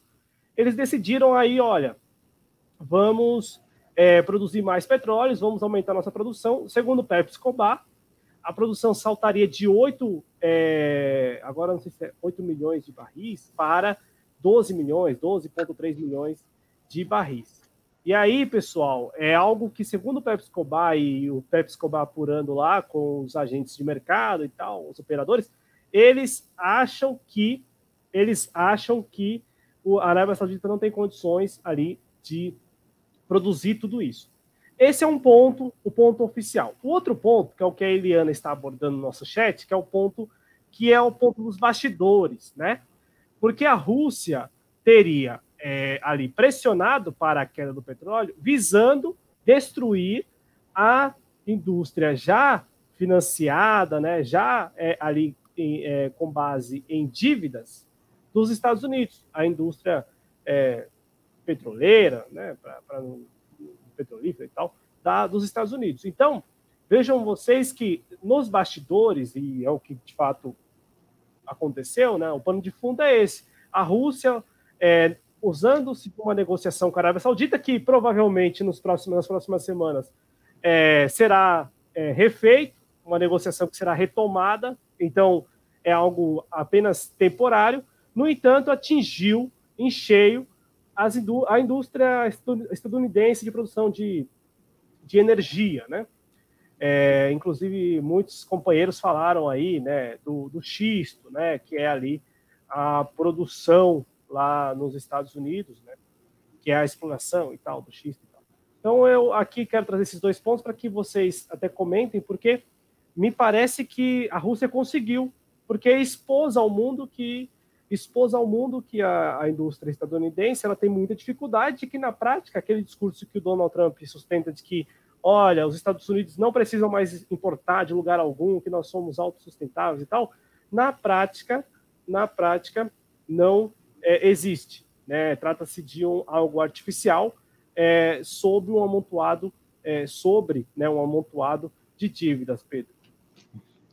É, a, a, a, indústria americana hoje em dia, ela foi inclusive o mote da eleição do Donald Trump, foi recuperar a indústria, mas os Estados Unidos vem sobrevivendo há muito tempo da indústria da guerra. Ele foi o que o, o Bush ele fez lá quando foi presidente e o Trump tentou refazer agora. Inclusive o próprio Obama, mesmo como democrata, ele com o início da além das, das pretensões geopolíticas que ele tem ao redor do mundo, como se fosse um pequeno jogo de war posicionando as peças, mas ele, ele fortalece muito a indústria bélica dele, que gera o é, dinheiro que talvez hoje sustente os Estados Unidos, a partir disso, uh, ele fomenta uma guerra, uh, ele não necessariamente invade o país, mas ele também financia grupos armados em outras localidades para vender armas para ele, ele desestabiliza governos para vender armas para rebeldes ou para vender armas para governos para se defender, e ele sustenta muito a economia dele dessa forma. E até mesmo impondo uh, culturalmente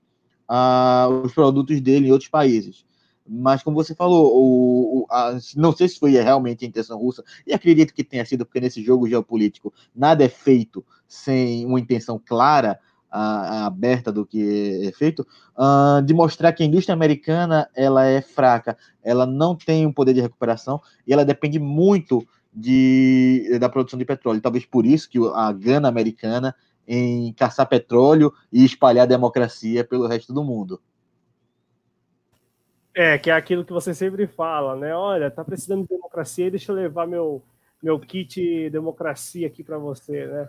É, mas o, legal, o legal assim, né? Para gente que não tem dinheiro nenhum investido, né? É muito bom não ter dinheiro nesses momentos investido, porque a gente observa que é, expôs ao mundo que a indústria estadunidense ela é muito frágil, né? Ela ela não tem ali ainda, né? Não é não, não é não tem bases sólidas, né? E aí isso ficou muito claro, ficou muito claro depois que a Rússia é, tomou essa iniciativa de, olha, não vamos fechar o não vamos fechar o acordo com vocês, né? Especificamente com os sauditas que estavam ali, é, também faz parte da OPEP, tal. Então, tem, um, tem, tem esse quê de, de, tem esse quê, e esse, esse quê de, é, ele é muito forte, né, de guerra, de, de uma questão geopolítica mesmo. Olha, eu quero agora usar você neste momento, neste momento mesmo, daqui duas semanas a gente senta para negociar e a gente firma um acordo para equilibrar a produção. Mas neste momento eu não quero.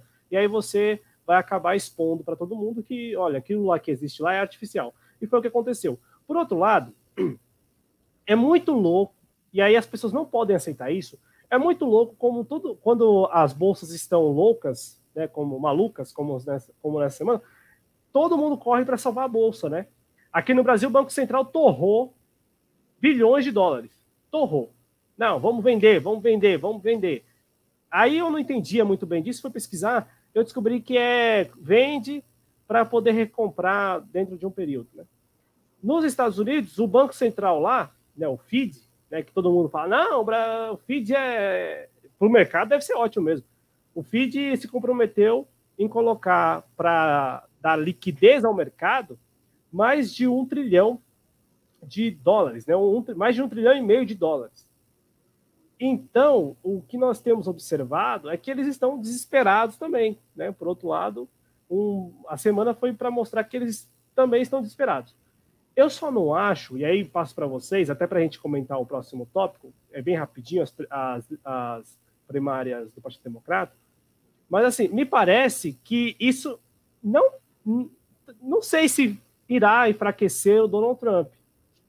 Eu não sei até que ponto isso enfraquece Donald Trump, sabe? Lá nos Estados Unidos, assim como aqui no Brasil, né? É, já que os mecanismos que existem no sistema capitalista eles estão sendo usados. O mecanismo de vender dólar, por exemplo, para poder é, não, não, não permitir que a moeda é, perca valor, né? Assim como lá também é, a gente observa nos Estados Unidos o FID disponibilizando aí, sem qualquer receio, uma, um montante em dólares que é muito grande. Eu não sei se até, se até novembro, por exemplo, eu vi muita gente, companheiros, inclusive, falando: oh, não, agora começa a queda é, desse modelo estadunidense, do Donald Trump e tal. Não sei se é bem por aí, né? Porque os mecanismos eles existem e estão sendo aplicados, Pedro. Não, eu concordo completamente com você, Cláudia. Não sei se é por aí mesmo para é, que vai acontecer. Não sei aquilo que vai é, prejudicar o Donald Trump. Eu tenho, eu tenho para mim que sempre que existe algum tipo de crise no capitalismo, algum tipo de é, movimento que em tese parece negativo, sempre tem alguém por trás ganhando com isso. Nunca é um movimento puro, natural, em que todo mundo vai ser prejudicado. Não.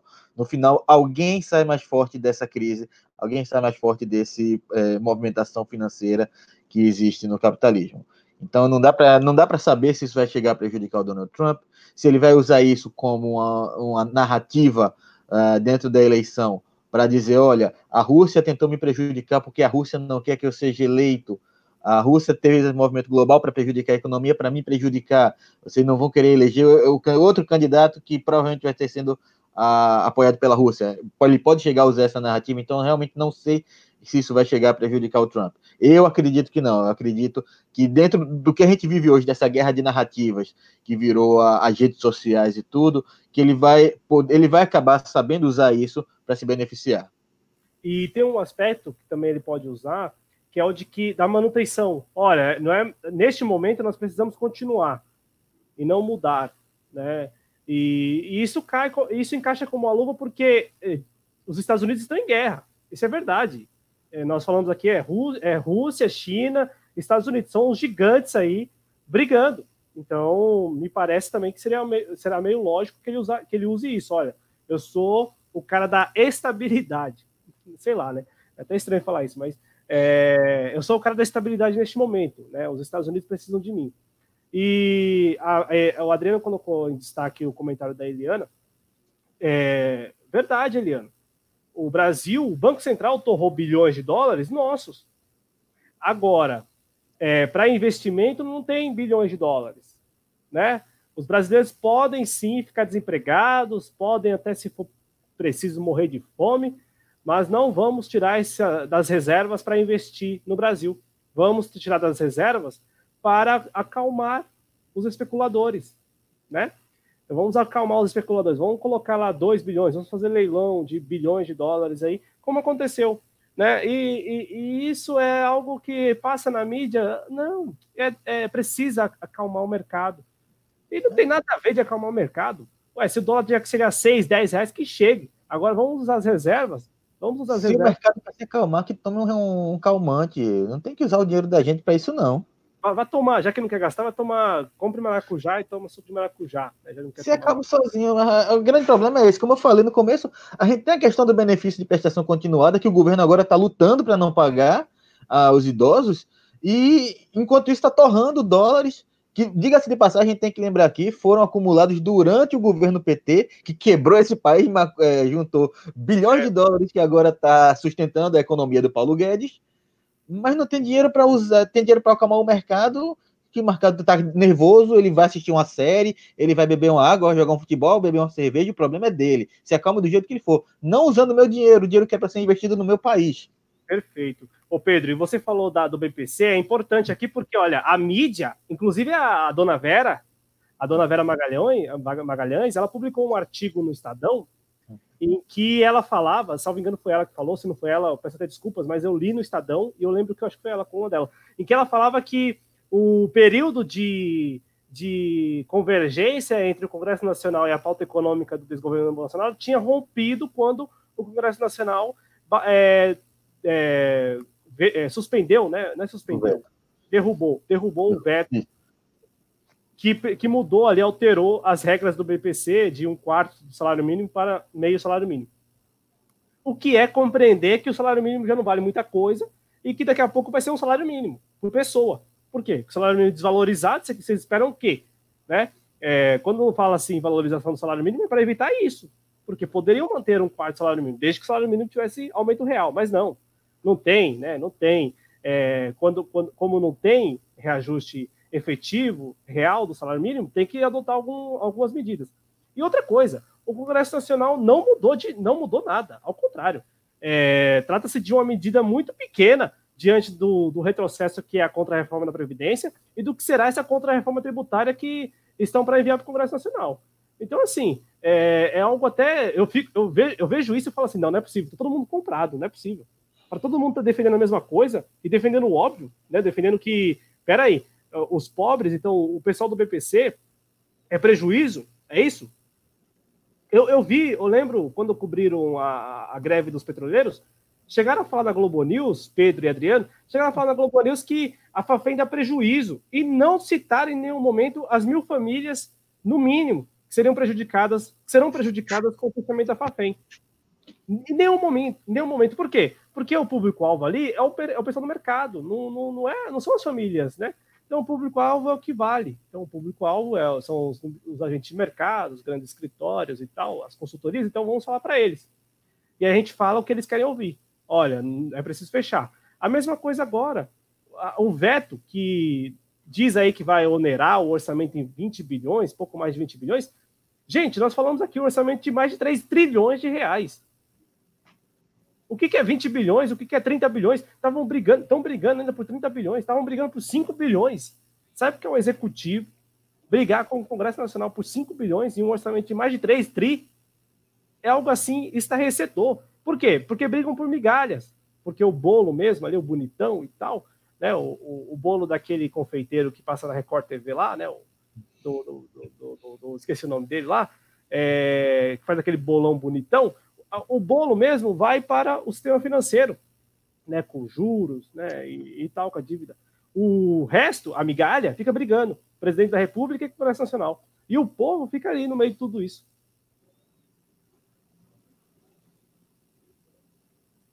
É verdade, né? Então é importante aqui isso que nós estamos colocando, porque os ataques contra a população se seguem, né?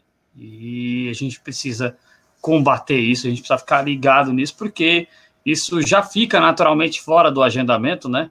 Ainda mais nesse momento. Nesse momento, o agendamento é total em relação a, a, ao surto de coronavírus, e isso vai passando, e essas coisas vão passando, e a população vai ficando cada vez mais desassistida, cada vez mais desamparada, né? Ou cada vez menos amparada, né? Abraço para o Rogério Antablian, que estava aqui é, mandou uma mensagem lá atrás e está aqui agora ainda conosco. Muito obrigado ao grande Rogério Antablian, que tem colaborado bastante conosco, nos recebeu muito bem lá no seu canal. A força que você dá, Anitablian, é muito importante para nós. É, quatro pessoas, quatro milhões, se fosse quatro pessoas seria ótimo. Quatro bilhões de pessoas na fila do INSS para receber benefícios. É, vamos ver, vamos lá ver. É, é isso aí. Bom, é isso aí, meus amigos. Muito obrigado pela participação de vocês. Estamos quase chegando nos 100 likes, hein?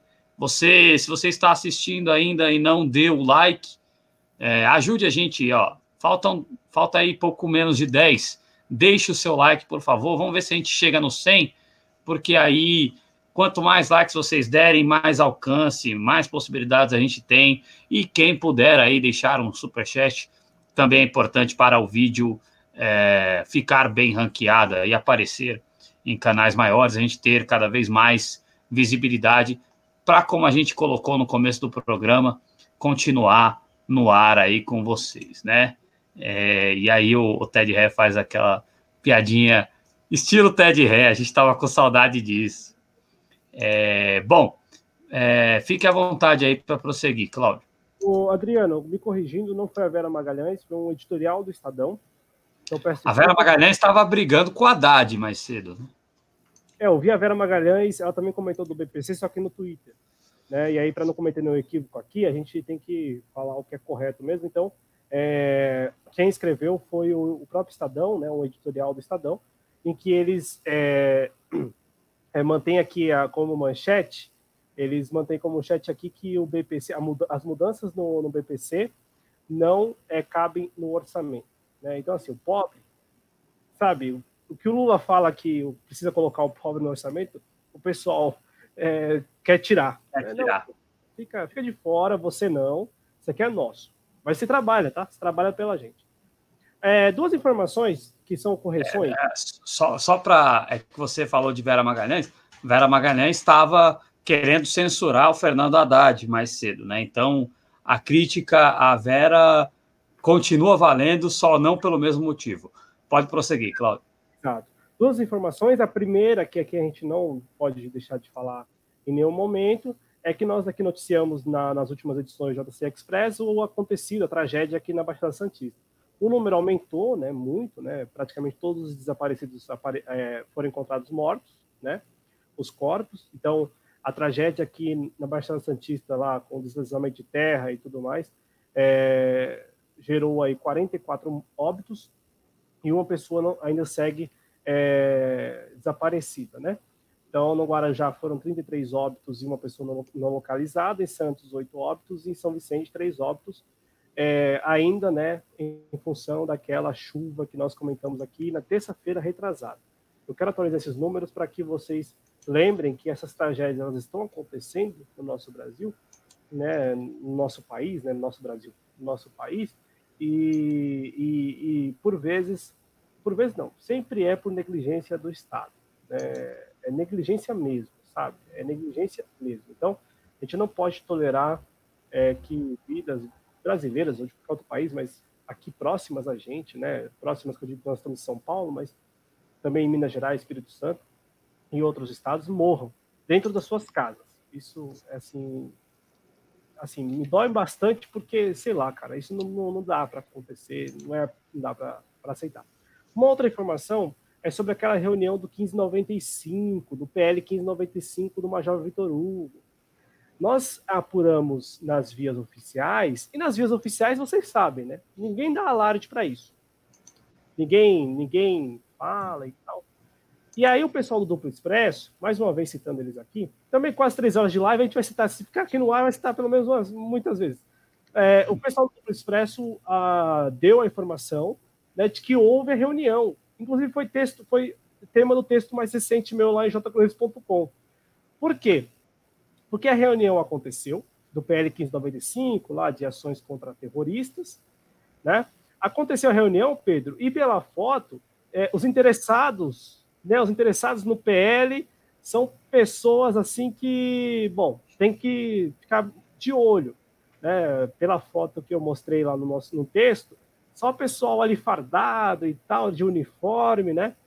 Então, assim, tomar cuidado, porque o PL 1595 é aquele PL que, de tão abstrato, permite que ações contra terroristas sejam é, feitas contra militantes de oposição, enfim, né, críticos ao desgoverno, críticos às medidas. Então, a gente tem que tomar muito cuidado e é, lá no meu texto eu coloco os links, que é o mais importante do texto todo. Se vocês não quiserem nem ler o texto, mas irem nos links, façam isso porque os links para acompanhar a tramitação desses projetos, são projetos que sim estão aí sendo é, tratados no Congresso Nacional para é, impor um Estado mais autoritário e chancelado, Pedro. Você que é um, um, um operador do direito, chancelado pela, pelo, pelos códigos.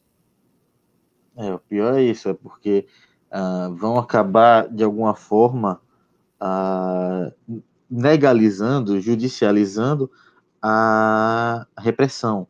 Nós já, vivemos, nós já vivemos hoje um fechamento maior do regime. Se falou tanto em não se transformar o Brasil na ditadura, que o PT queria fazer, transformar a ditadura, e nós estamos hoje no, no regime de uma semi-ditadura, porque se esses projetos forem aprovados, nós vamos viver, dentro de uma democracia, um regime ditatorial porque vai se usar uh, esses projetos de lei, essas leis, possíveis leis, se forem aprovadas, uh, como desculpa para se reprimir muito movimento social e muito protesto uh, de movimentos sejam contrários ao governo. E isso é muito perigoso, porque isso restringe demais a um direito constitucional que é a liberdade de protesto, é a liberdade de reunião e a liberdade de protesto. Todo mundo tem esse direito constitucional e esses projetos de lei, é, que a gente sabe que no Brasil ele não vai ser usado apenas para se, enfim, de alguma forma reprimir uma manifestação violenta ou alguma coisa assim. Vai ser é, usada para reprimir manifestações de cunho ideológico contrário ao governo. Então, a gente, o que a gente vive hoje no país é uma, uma, uma retomada de algo que a gente achava que tinha ido embora a, com o fim da ditadura, que é a repressão do governo. Uh, eu falo isso no meu texto hoje desse ano, que desse ano, dessa semana, que talvez não seja para agora, talvez essas medidas não sejam para agora, para os próximos anos. Mas o Bolsonaro ele já deixou bastante claro na fala dele lá nos Estados Unidos que ele não vai aceitar uma derrota. E talvez com esses projetos que vão se encaminhando, eles tem, ele esteja criando, querendo criar o espaço certo para no momento do em que ele não foi eleito, porque provavelmente ele não vai ser eleito, ele justifique isso como uma fraude e faça uso da força é, justificado, é, embasado e justificado por essas leis, que enfim ainda não são leis, mas são projetos que possam vir a ser leis, uh, ah, para dar, não para dar um golpe, mas enfim, legalizar o regime dele.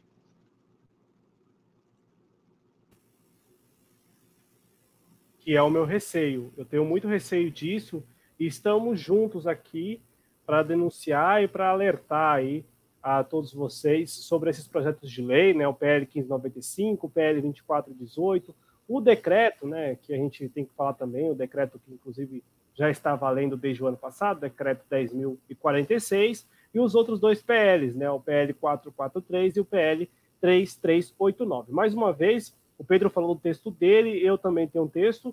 Na semana, né, quando nós não estamos aqui no YouTube por, por falta de recursos, muitas vezes, né, a gente não entra no ar porque às vezes acaba por faltar tempo, por faltar até questões é, mais é, logísticas mesmo. É, nós estamos no site, tá? Então, jcronis.com está no GC aí, ó. Acesse sempre o nosso site. Tem colunas às terças-feiras com o professor Ulisses Santos. Na, nas quartas-feiras eu assino a minha coluna da prática política. O Pedro Araújo assina as colunas é, de quinta-feira, né? A coluna de quinta-feira, que é a coluna de hoje a oito. E também tem a coluna do Nicolas Faria, né, que sai geralmente às sextas ou sábados lá em jcronistas.com. Então eu reforço né, que nós estamos também no nosso site, o site é muito importante. É, e esses links estão sendo disponibilizados na seção comunidade aqui do YouTube. Então, você acessa o nosso canal aí, né? E vai na seção comunidade, tem lá os links. É, Adriano, já que a Sara Góes chegou aí no nosso chat, podemos tratar de um assunto que é um assunto caro, principalmente para quem mora no Ceará, e aí, eu serei bem breve, e aí a gente vai dar cobertura a esse assunto ao longo dos programas. Amanhã, muito provavelmente, a gente vai ter Clube da Esquerda, e aí a gente vai falar sobre esse assunto também, é, porque é, no, no, Nordeste, você falou neste programa, Adriano, que o presidente Bolsonaro, o Pedro também falou, o presidente Bolsonaro não tem muita entrada, né? Então, é, tem alguns episódios que são vistos por aqueles que, é, que moram no Nordeste, e o Pedro pode confirmar ou não, são vistos como uma tentativa de entrada à força, né, no, em um reduto eleitoral que não pertence, não pertence ao bolsonarismo. E no Ceará, nós, é, mais recentemente, nesta semana que está se encerrando, é, o Ministério da Educação é, ali definiu né, e nomeou e impulsou como reitor da universidade, que é a Universidade é, que fica lá em Redenção, no Ceará, né, uma universidade importante, que é criada em 2010 ainda no governo Lula, a Universidade da Integração Internacional da Lusofonia Afro-Brasileira, a Unilab. É, ela foi criada em 2010 e, pelo que eu apurei, é uma pauta da Sara, a Sara entrou em contato com a gente, e você também que está nos assistindo, entre em contato, né? Tem o nosso e-mail, tv.jovemtacronistas.com e também tem o nosso WhatsApp, enfim, entra lá no grupo, para você entrar no grupo, basta se tornar sócio a partir de dois reais. E é dois reais mesmo, né? Então é bem legal porque todo mundo consegue contribuir, eu acho, né? E ao mesmo tempo entra no nosso grupo e pode chamar a gente para conversar. Eu, Adriano, Pedro, né, os outros também. E a, a, a, lá na Unilab, o reitor agora empossado, é, que tem nome, né, claro, o nome dele é Roque Albuquerque, ele é um pastor e também é, é bolsonarista, né? E ele foi ali nomeado pelo Ministério da Educação. Ele é visto lá, e aí foi até o alerta que a Sara Góes nos passou, ele é visto como um interventor do desgoverno Bolsonaro na Unilab, né, a Universidade da Integração Internacional da Lusofonia Afro-Brasileira. Eu fui apurar, e aí é o seguinte, tem um, tem um contexto aí que é importante falar. A universidade é criada em 2010, e, e desde então, o, como não foi regulamentado, é, não foi regulamentada a, a escolha, ou seja, o processo de escolha do reitor ele não foi regulamentado, então não há, Adriano e Pedro e espectadores, não há propriamente, pelo que eu apurei, uma eleição. O que se tem são os ministros da educação é, ali indicando, desde 2010. Isso é pelo que eu li, inclusive é, com material, é, material assim, dito imparcial, né? E, e o, o Rock, ele foi indicado porque ele é o da vez, né? Só que ele se coloca à disposição de estabelecer as regras para que é, haja a eleição e se decida ali pelo novo reitor. No entanto, vamos lembrar que na UFC, na Universidade Federal do Ceará, né, você já tem um interventor, que inclusive foi tema com a Lola Aronovich no domingo, aqui no Clube da Esquerda, né? Ela que é professora lá, ela comentou a situação lá na, UFC, né, na Universidade Federal do Ceará, que também está com interventor. E eu lembrei que no Instituto Federal da Bahia também, recente, até recentemente, a Luzia Mota, que tinha sido eleita para o cargo de reitora, não tinha tomado posse porque o reitor lá, que é bolsonarista e tal, ele não quis abrir mão do cargo. Então, em resumo, pessoal, e eu, eu vejo, e eu passo para o Pedro aqui, é, o desgoverno Bolsonaro vai adotando um, um expediente de entrada forçada no, no território nordestino via, via nomeações, e vejam como as coisas são. Geralmente em instituições de ensino né, na Bahia, no IFBA, né, e também lá no, no Ceará, na UFC, e agora também na Unilab. Então, é, essa preocupação ela é válida, Pedro? Você acha justa essa preocupação de que, olha, aqui não vai ter voto, mas aí, como não vai ter voto, eles estão impondo algumas figuras, são figuras que não conversam em maneira alguma, de maneira alguma, com o que é ali, é, digamos, é, respeitado e defendido pelo povo nordestino. O que você pensa sobre isso? É, eu acredito que é uma preocupação muito válida, porque o que o Bolsonaro quer é longe do que, do que ele é, quer para fazer parecer que é preocupação, que ele está indicando ali as pessoas que ele considera melhor para o cargo, ele quer exercer controle. Ele sabe que a, a, a rejeição dele no Nordeste é grande, que o movimento estudantil ele tem uma certa ele tem muita força e ele quer exercer controle. Ele está aqui para exercer, é, indicando essas pessoas para exercer controle sobre a população estudantil no Nordeste e, por consequência, talvez, é, do, do resto da população, porque a população estudantil ele consegue mobilizar não só a, a massa estudantil, os estudantes em geral, mas a comunidade ao redor das faculdades, e exigir, exigindo esse controle, existe esse controle uh, do, eh, da reitoria nas mãos do governo Bolsonaro, porque não é, ele não está botando ali um reitor autônomo que vai poder tomar decisões, não, é um reitor que vai, ser poder, vai poder ser controlado por ele. Então, botando esse eh, reitor ali no comando, ele vai poder exercer uma pressão maior, um controle maior sobre a, as forças estudantis, e não acredito nem que ele tente reverter voto, mas ele vai tentar calar uh, qualquer força de protesto contra ele nessas universidades.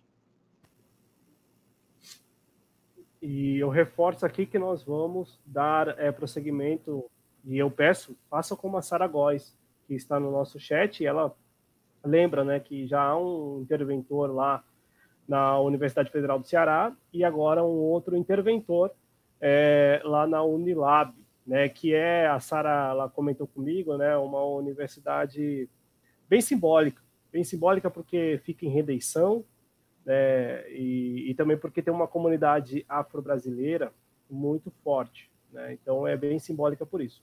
O pastor que foi é, nomeado, ele entrevista ao portal G1, que é a Globo da Verdes Mares, lá no Ceará, ele disse que é aquilo que eu falei agora para vocês. Estou passando a versão dele também, porque para vocês terem uma ideia. Ele disse que é, é só provisório e que vai trabalhar para que é, eleições ocorram. No entanto, eu acho muito válido o que a, a Sara né, nos mandou e que o Pedro acabou também por complementar. É importante observar que esses caras estão sendo colocados para alguma para cumprir uma agenda. E essa agenda nós já conhecemos muito bem, né? Que é a agenda da, da repressão, é a agenda do cala-boca, né? É a agenda de impedir que pessoas critiquem, né? Então não é muito, não é lá, não é nada democrática essa agenda. Então estamos aqui denunciando e, e estaremos atentos aí. Vocês também podem é, nos mandar, podem aí mandar sugestões de pauta.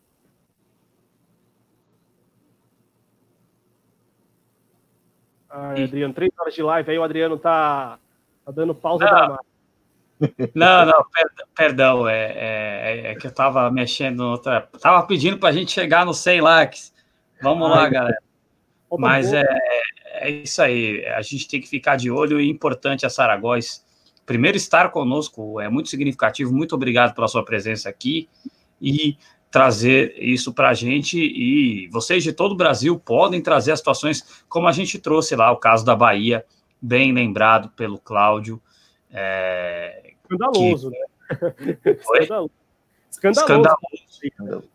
Isso, e, e, que nós colocamos aqui no ar também, o representante dos estudantes, e a história é, é, teve um caminho aí melhor, né? Bom, é, é isso aí. Cláudio, vai falar ainda de eleições estadunidenses? Podemos, já que a gente prometeu. É isso, a gente prometeu, vamos falar assim aí, três horas de live, hein? Dá tempo ainda de você deixar o seu like para a gente ultrapassar esse 100 aqui. Exato. E a Sara está comentando, valeu, gente, é importante entender que isso não é a pauta meramente regional, existe um projeto. Concordo e, Perfeito. e use esse espaço, você e todos os outros aí. Estamos aqui à disposição mesmo, é muito sincero, tá? E nosso contato, enfim, não tem qualquer problema. Se você não pode se tornar sócio e entrar no nosso grupo no WhatsApp, manda um e-mail, tv, arroba, jconis.com, marca o projeto aí nas redes sociais, enfim, estamos juntos. É, Pedro, vamos lá. O Pedro estava comigo apurando lá a super terça e tal, quando as coisas começaram a dar forma mesmo, né? E, bom, Bernie Sanders é, já era? Eu pergunto pro Pedro, depois eu volto. Já era, Pedro, Bernie Sanders? É, acredito que até pelo boicote do próprio Partido Democrata, acredito que ele não vai ter muita chance, não. Pedro, é, a, gente, a, gente, falou aqui, e assim, muito triste, ninguém tá comemorando, Ei, Bernie Sanders, não dá e tal. Não é isso. É porque também não dá para tratar as coisas com é, de maneira efusiva, sabe? Olha, agora a esquerda vai, olha, agora vai. Não dá porque não dá. É, é, é, é, impraticável nos Estados Unidos. E aí eu acho até bom que o Bernie Sanders agora não consiga, porque ele vai encerrar a participação política dele sem nenhuma concessão, sem ceder. Né? O cara ele vai terminar agora, tem quase 80 anos de idade, vai entregar os pontos e vai falar: olha, vai entregar os pontos e vai falar: olha, eu não, não, não, não tive que ceder. Porque se o Bernie Sanders tivesse cedido ao lobby interno do, do, do, Partido Democrata, é importante isso. Nós não estamos falando aqui, não é nem da população, não é nem um rechaço da população e nem um rechaço do Partido Republicano. É um rechaço interno a figura do Bernie Sanders. Ele incomoda internamente. O Bernie Sanders ele incomoda lá dentro, né? E aí o Bernie Sanders na última semana, com primárias é, acontecendo, né? Primárias lá nos Estados Unidos e tal, ele mais uma vez é, é, saiu atrás aí do é, Joe Biden, que vai se colocando como pré-candidato que provavelmente será chancelado lá na convenção em julho. Na última semana rolou primárias é, em alguns estados, né, Mississippi, é, Dakota do Norte, em Washington, né, e aí está no ar, eu vou aumentar a tela, para vocês verem como é, está a contagem atual de delegados lá. Vou colocar aqui, ó, ah, aqui, ó. Contagens agora de momento, né? E já aí é, com as últimas primárias, Biden com 878 delegados, Sanders com 725 delegados, Elizabeth Warren, é, Michael Bloomberg e Pete Buttigieg todos deixaram a corrida.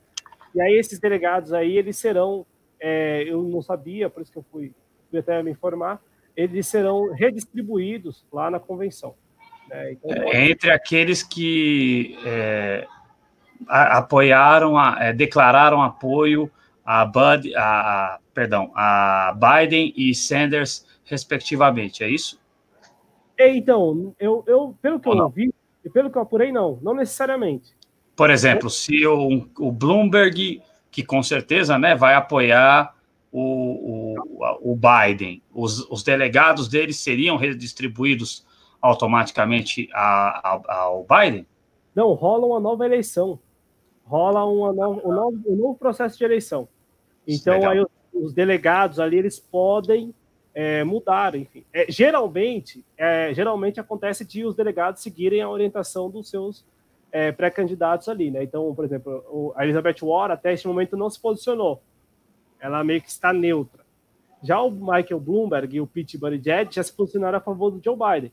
Então, a, a, probabilidade dos seus delegados votarem no Joe Biden lá, para ser o candidato, é maior. É, é uma decepção o Buttigieg, né? Porque ele, homossexual, né, tinha é, o que se poderia dizer de um eleitorado mais progressista, pode ser considerado uma decepção, ainda que nada na cultura estadunidense decepcione, né, Cláudio?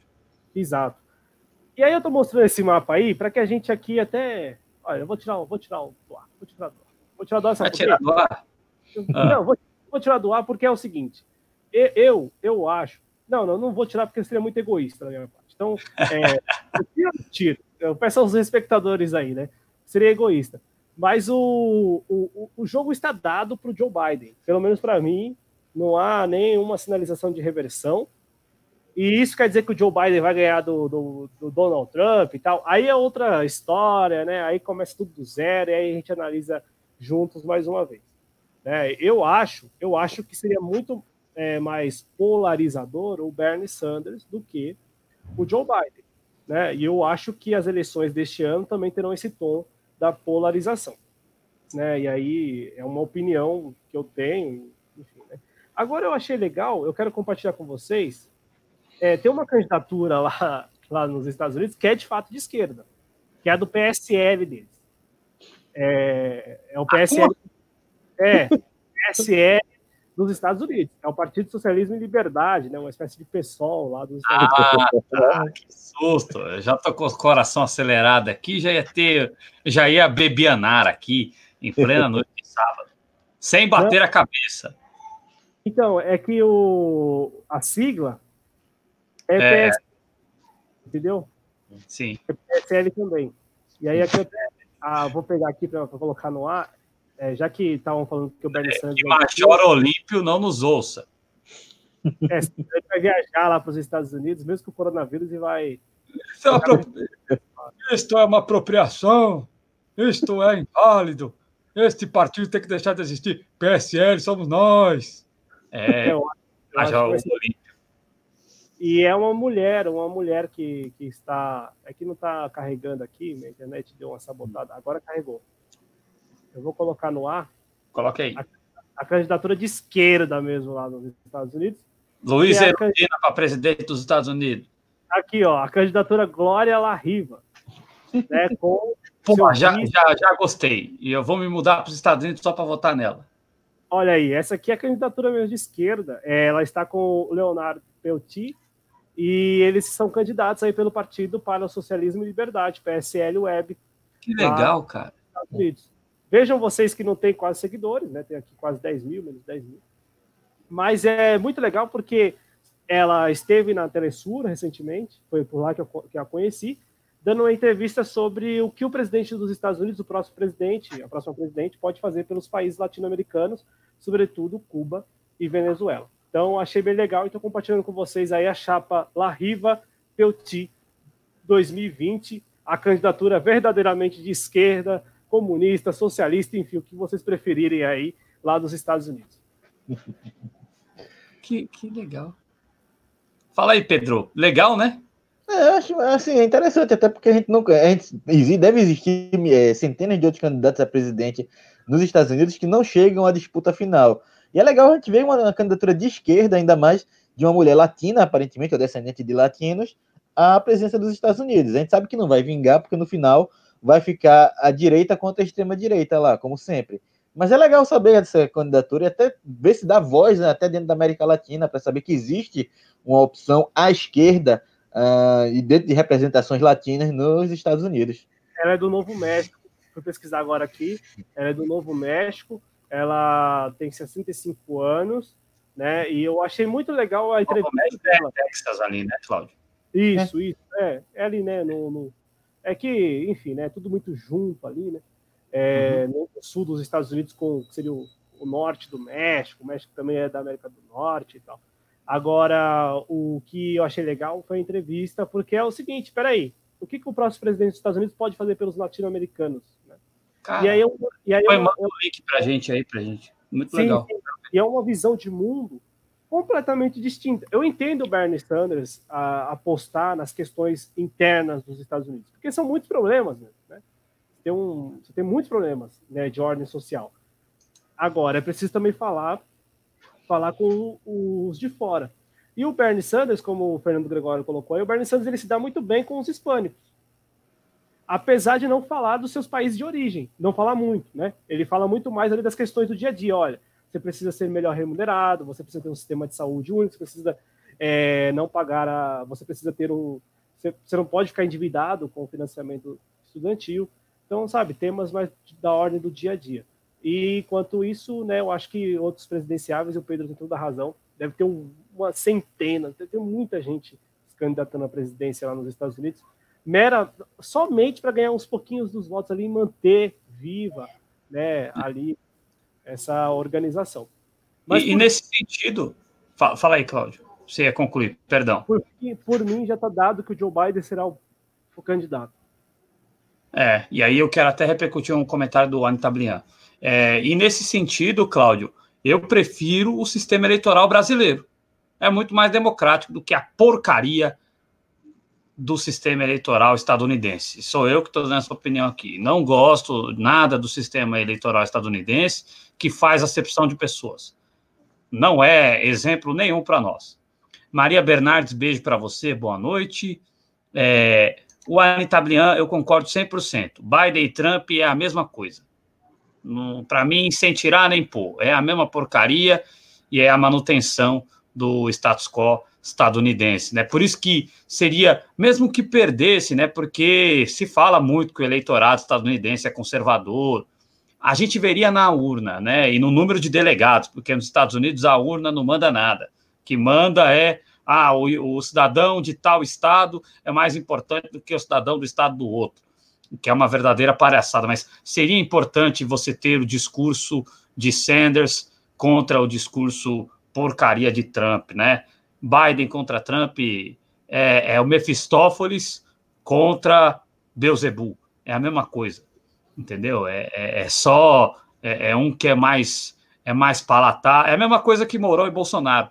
Um é mais palatável que o, quer dizer, claro que o, o, o Biden é do Partido Democrata, tá? Não tô, mas são situações próximas ali da manutenção. O Biden é mais palatável, muito é. mais. Qualquer ser vivo, até o Bolsonaro é mais palatável do que o Donald Trump. Nossa, é, Adriano, agora eu vou dizer. eu queria ver é uma razão mesmo para sair do ar três horas do ar, vou sair agora. Não, os dois são impalatáveis. Vamos corrigir aqui. Os... Uh, uh, uh, é, você falar isso aí de Bolsonaro e Trump é a mesma coisa que você falar entre comer bosta e cocô. É, não. É, é, é a mesma coisa. É, é, é a mesma coisa. É, é, você diferenciar cocô de estrume, é. né? Mas a, a, questão é quem é o estrume? O estrume, pelo menos, tem um nome científico. É, é os dois, os dois, os dois são merda. A diferença é que uma é mole enfim. A diferença é, é que uma é e outra é merda. É a única diferença. A diferença é que uma, uma merda fala inglês e a outra fala português do Brasil. Muito mal falado, inclusive. É, muito mal, é muito mal falado, tá ok? Muito mal falado, Cacica César. Tá ok? Não, eu tô com a Anitta Plian, tá? Mas pra. E, e, o da hora é que, assim, se não fosse o Biden, seria um Bloomberg. Oh, também, oh. coisa.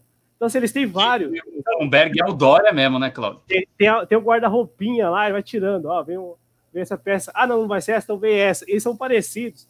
O Biden, ao menos, ao menos manteria um discurso, defenderia um discurso é, um tanto disruptivo, né? Para também não falar que vai, ah, vai revolucionar os Estados Unidos. No entanto, manteria um discurso bem diferente, o que o Joe Biden não vai fazer. E aí a viabilidade de ganhar também é bem ruim, assim.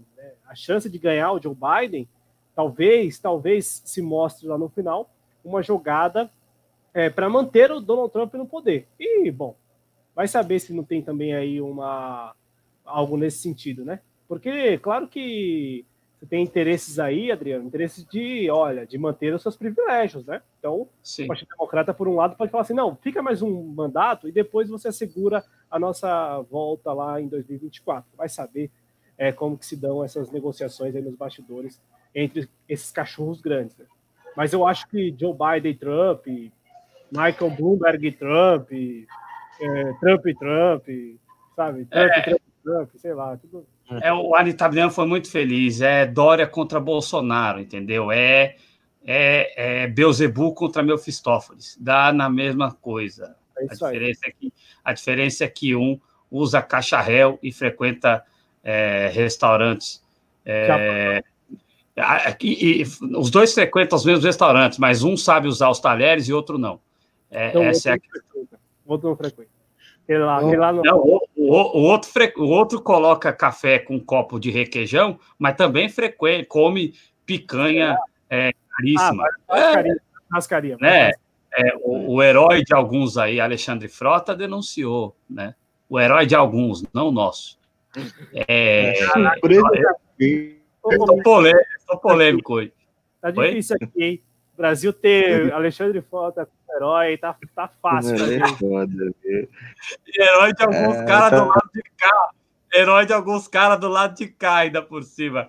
Não, a gente chegou numa situação em que é, Alexandre Frota está sendo uma voz sensata contra o governo Bolsonaro para ver o nível de insensatez que chegou é. o governo federal. Para Alexandre Frota ser a voz sensata que denuncia eles. É. é isso aí. Meus amigos, vamos caminhar aqui para neste programa. Que eu esqueci de fazer. É, Fica à vontade, surpresa, perdão. O, a surpresa para mim é o Bloomberg, que investiu, como o Claudio já falou aqui, meio bilhão de dólares na campanha para ter um desempenho pífio. Eu não sei se ele estava ali para trabalhar. Ganhou na Samoa mesmo. Ganhou Samoa, né? Verdade, eu, verdade, eu, verdade. É, o, o The Rock, o Roman Reigns e os irmãos Uso fizeram campanha para o, o Michael Bloomberg lá na Samoa. Então, o Bloomberg vai ser presidente, vai ser aclamado como presidente da Samoa Americana, empossado por Dwayne Johnson ou The Rock, Claudio. Presidente autoproclamado da Samoa Americana. O, o Michael... Autoproclamado da Samoa Americana e com apoio de uma figura muito influente. Dwayne Johnson, The Rock. Que legal. Eu aqui citando o Julinho da Van, que eu não estou aqui para contrariar The Rock. Se ele escolheu é... algum. É, eu, eu não queria, apesar de ter treinado muito luta livre durante alguns anos, eu não queria entrar num ringue contra o The Rock. Não seria uma boa, no meu estágio de saúde atual, tomar um rock bottom do, do N. Johnson, do The Rock. É. Né? E nem um, nem um Superman Punch do Roman Reigns. Veja só, 3 horas e 17 live, nós estamos falando de luta livre aqui na TV Só aqui na TV Jovens Cronistas você vai ver no programa de política alguém falar de luta livre. É... Por isso, colabore conosco, porque só aqui você vai ver isso. Cláudio, a Sara Góes está é. falando para você falar para a gente como é que funciona o, o, lance de você ser sócio e ajudar a gente a se manter no ar. É, explique para a Sara Góes, querida, e para todos.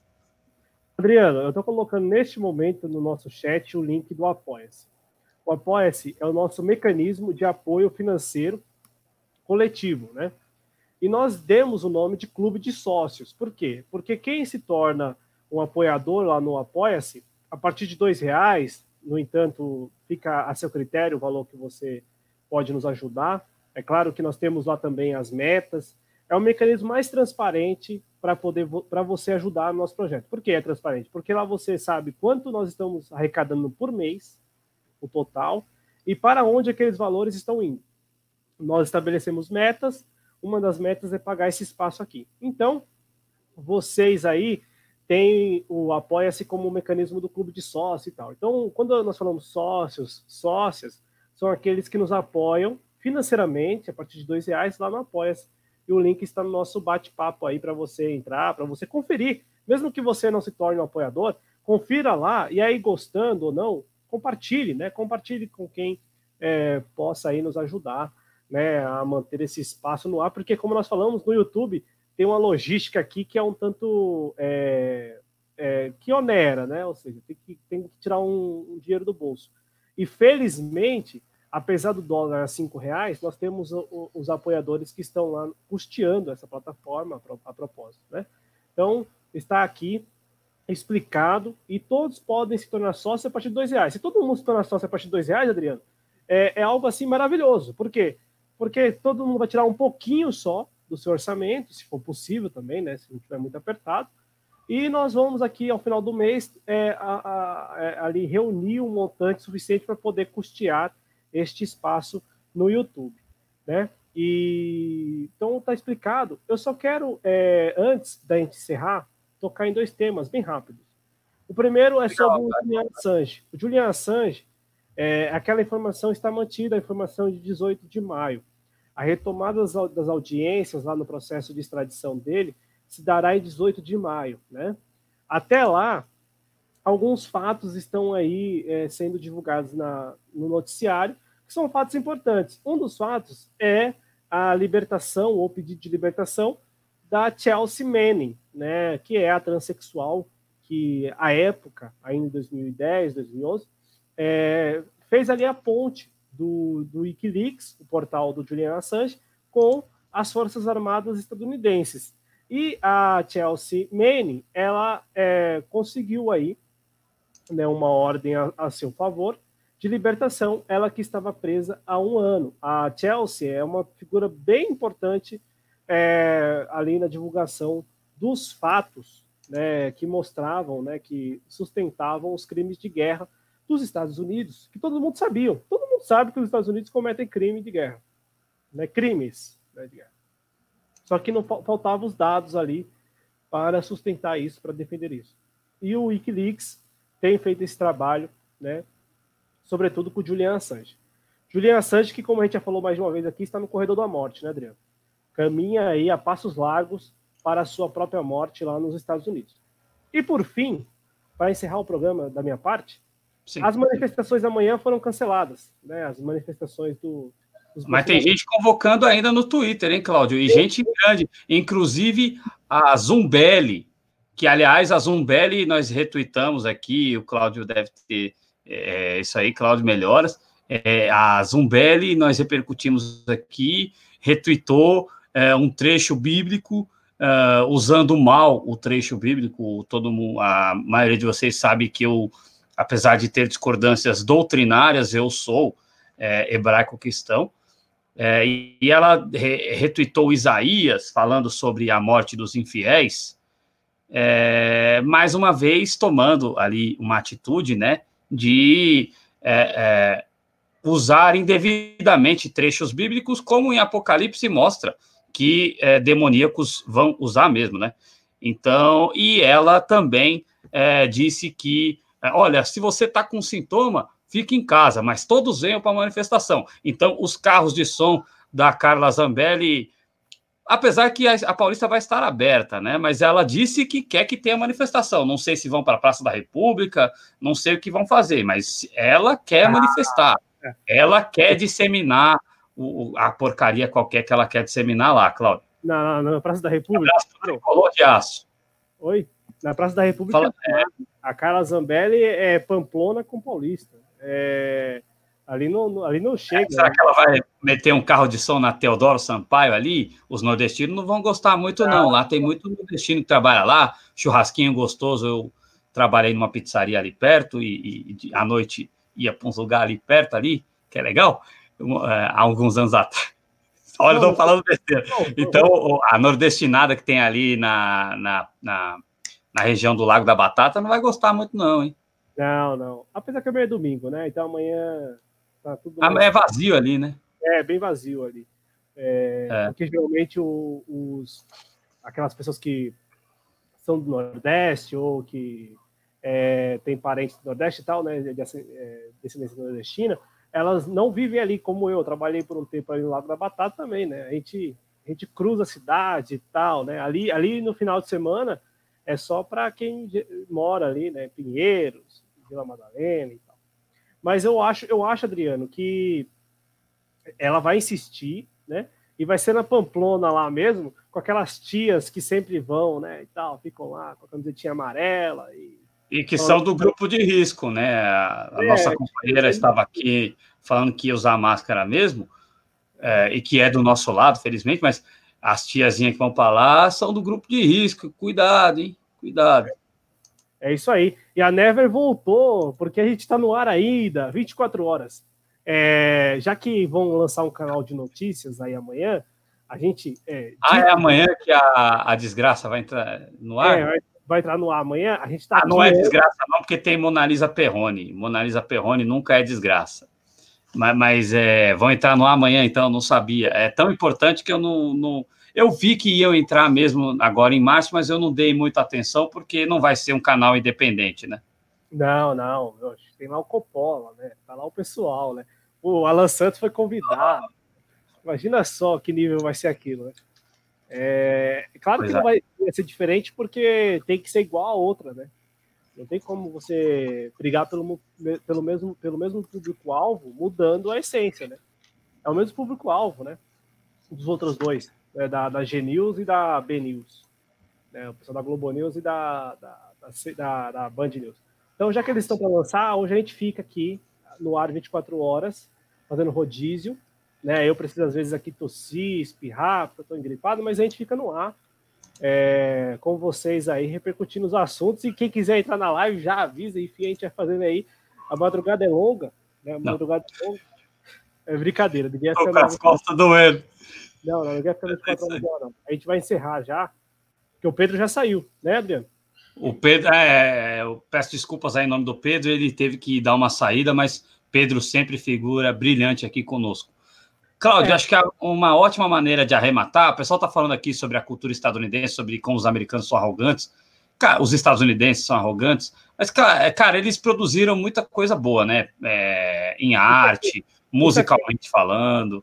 Isso aqui, é, eles, têm, eles têm os pontos negativos dele como, deles como sociedade, mas eles, é, engenheiros, é, programadores e artistas estadunidenses têm um papel importante aí. A gente não é anti é, estado, a gente é anti a política e é, alguns é, alguns Imperialista, né? aspectos né? imperialistas do comportamento intrínseco estadunidense, mas a gente não é anti-EUA, né? Seria seria até estúpido da minha parte, por exemplo, eu acompanho o criticado aqui no chat futebol com as mãos, o, Acompanho o Malemar também, que eu não entendo muito, mas acompanho futebol americano, né? Seria estúpido aqui falar, ah, eu acompanho NBA loucamente.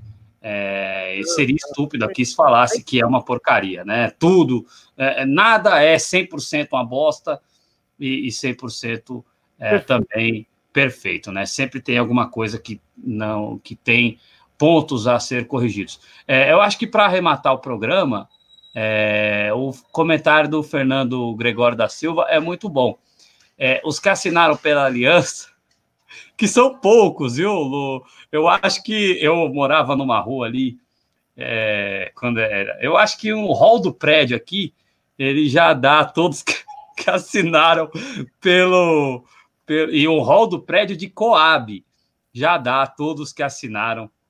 Cabe direitinho, sobra espaço de todos que assinaram pelo Aliança, pelo Gadio, né? Mas tem que ir para a rua amanhã, inclusive os defuntos, né? Aí daria para reproduzir novamente o clipe do Michael Jackson de Thriller, né? Porém, com as pessoas reumáticas ali, é, tendo problemas para executar a, coreo...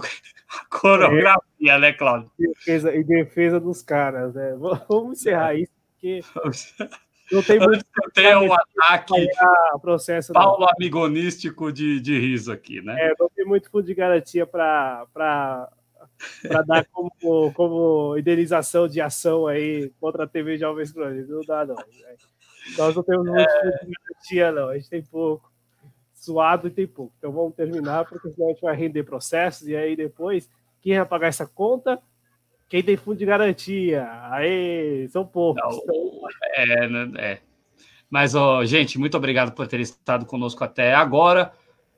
Grande abraço para vocês e até a próxima aí.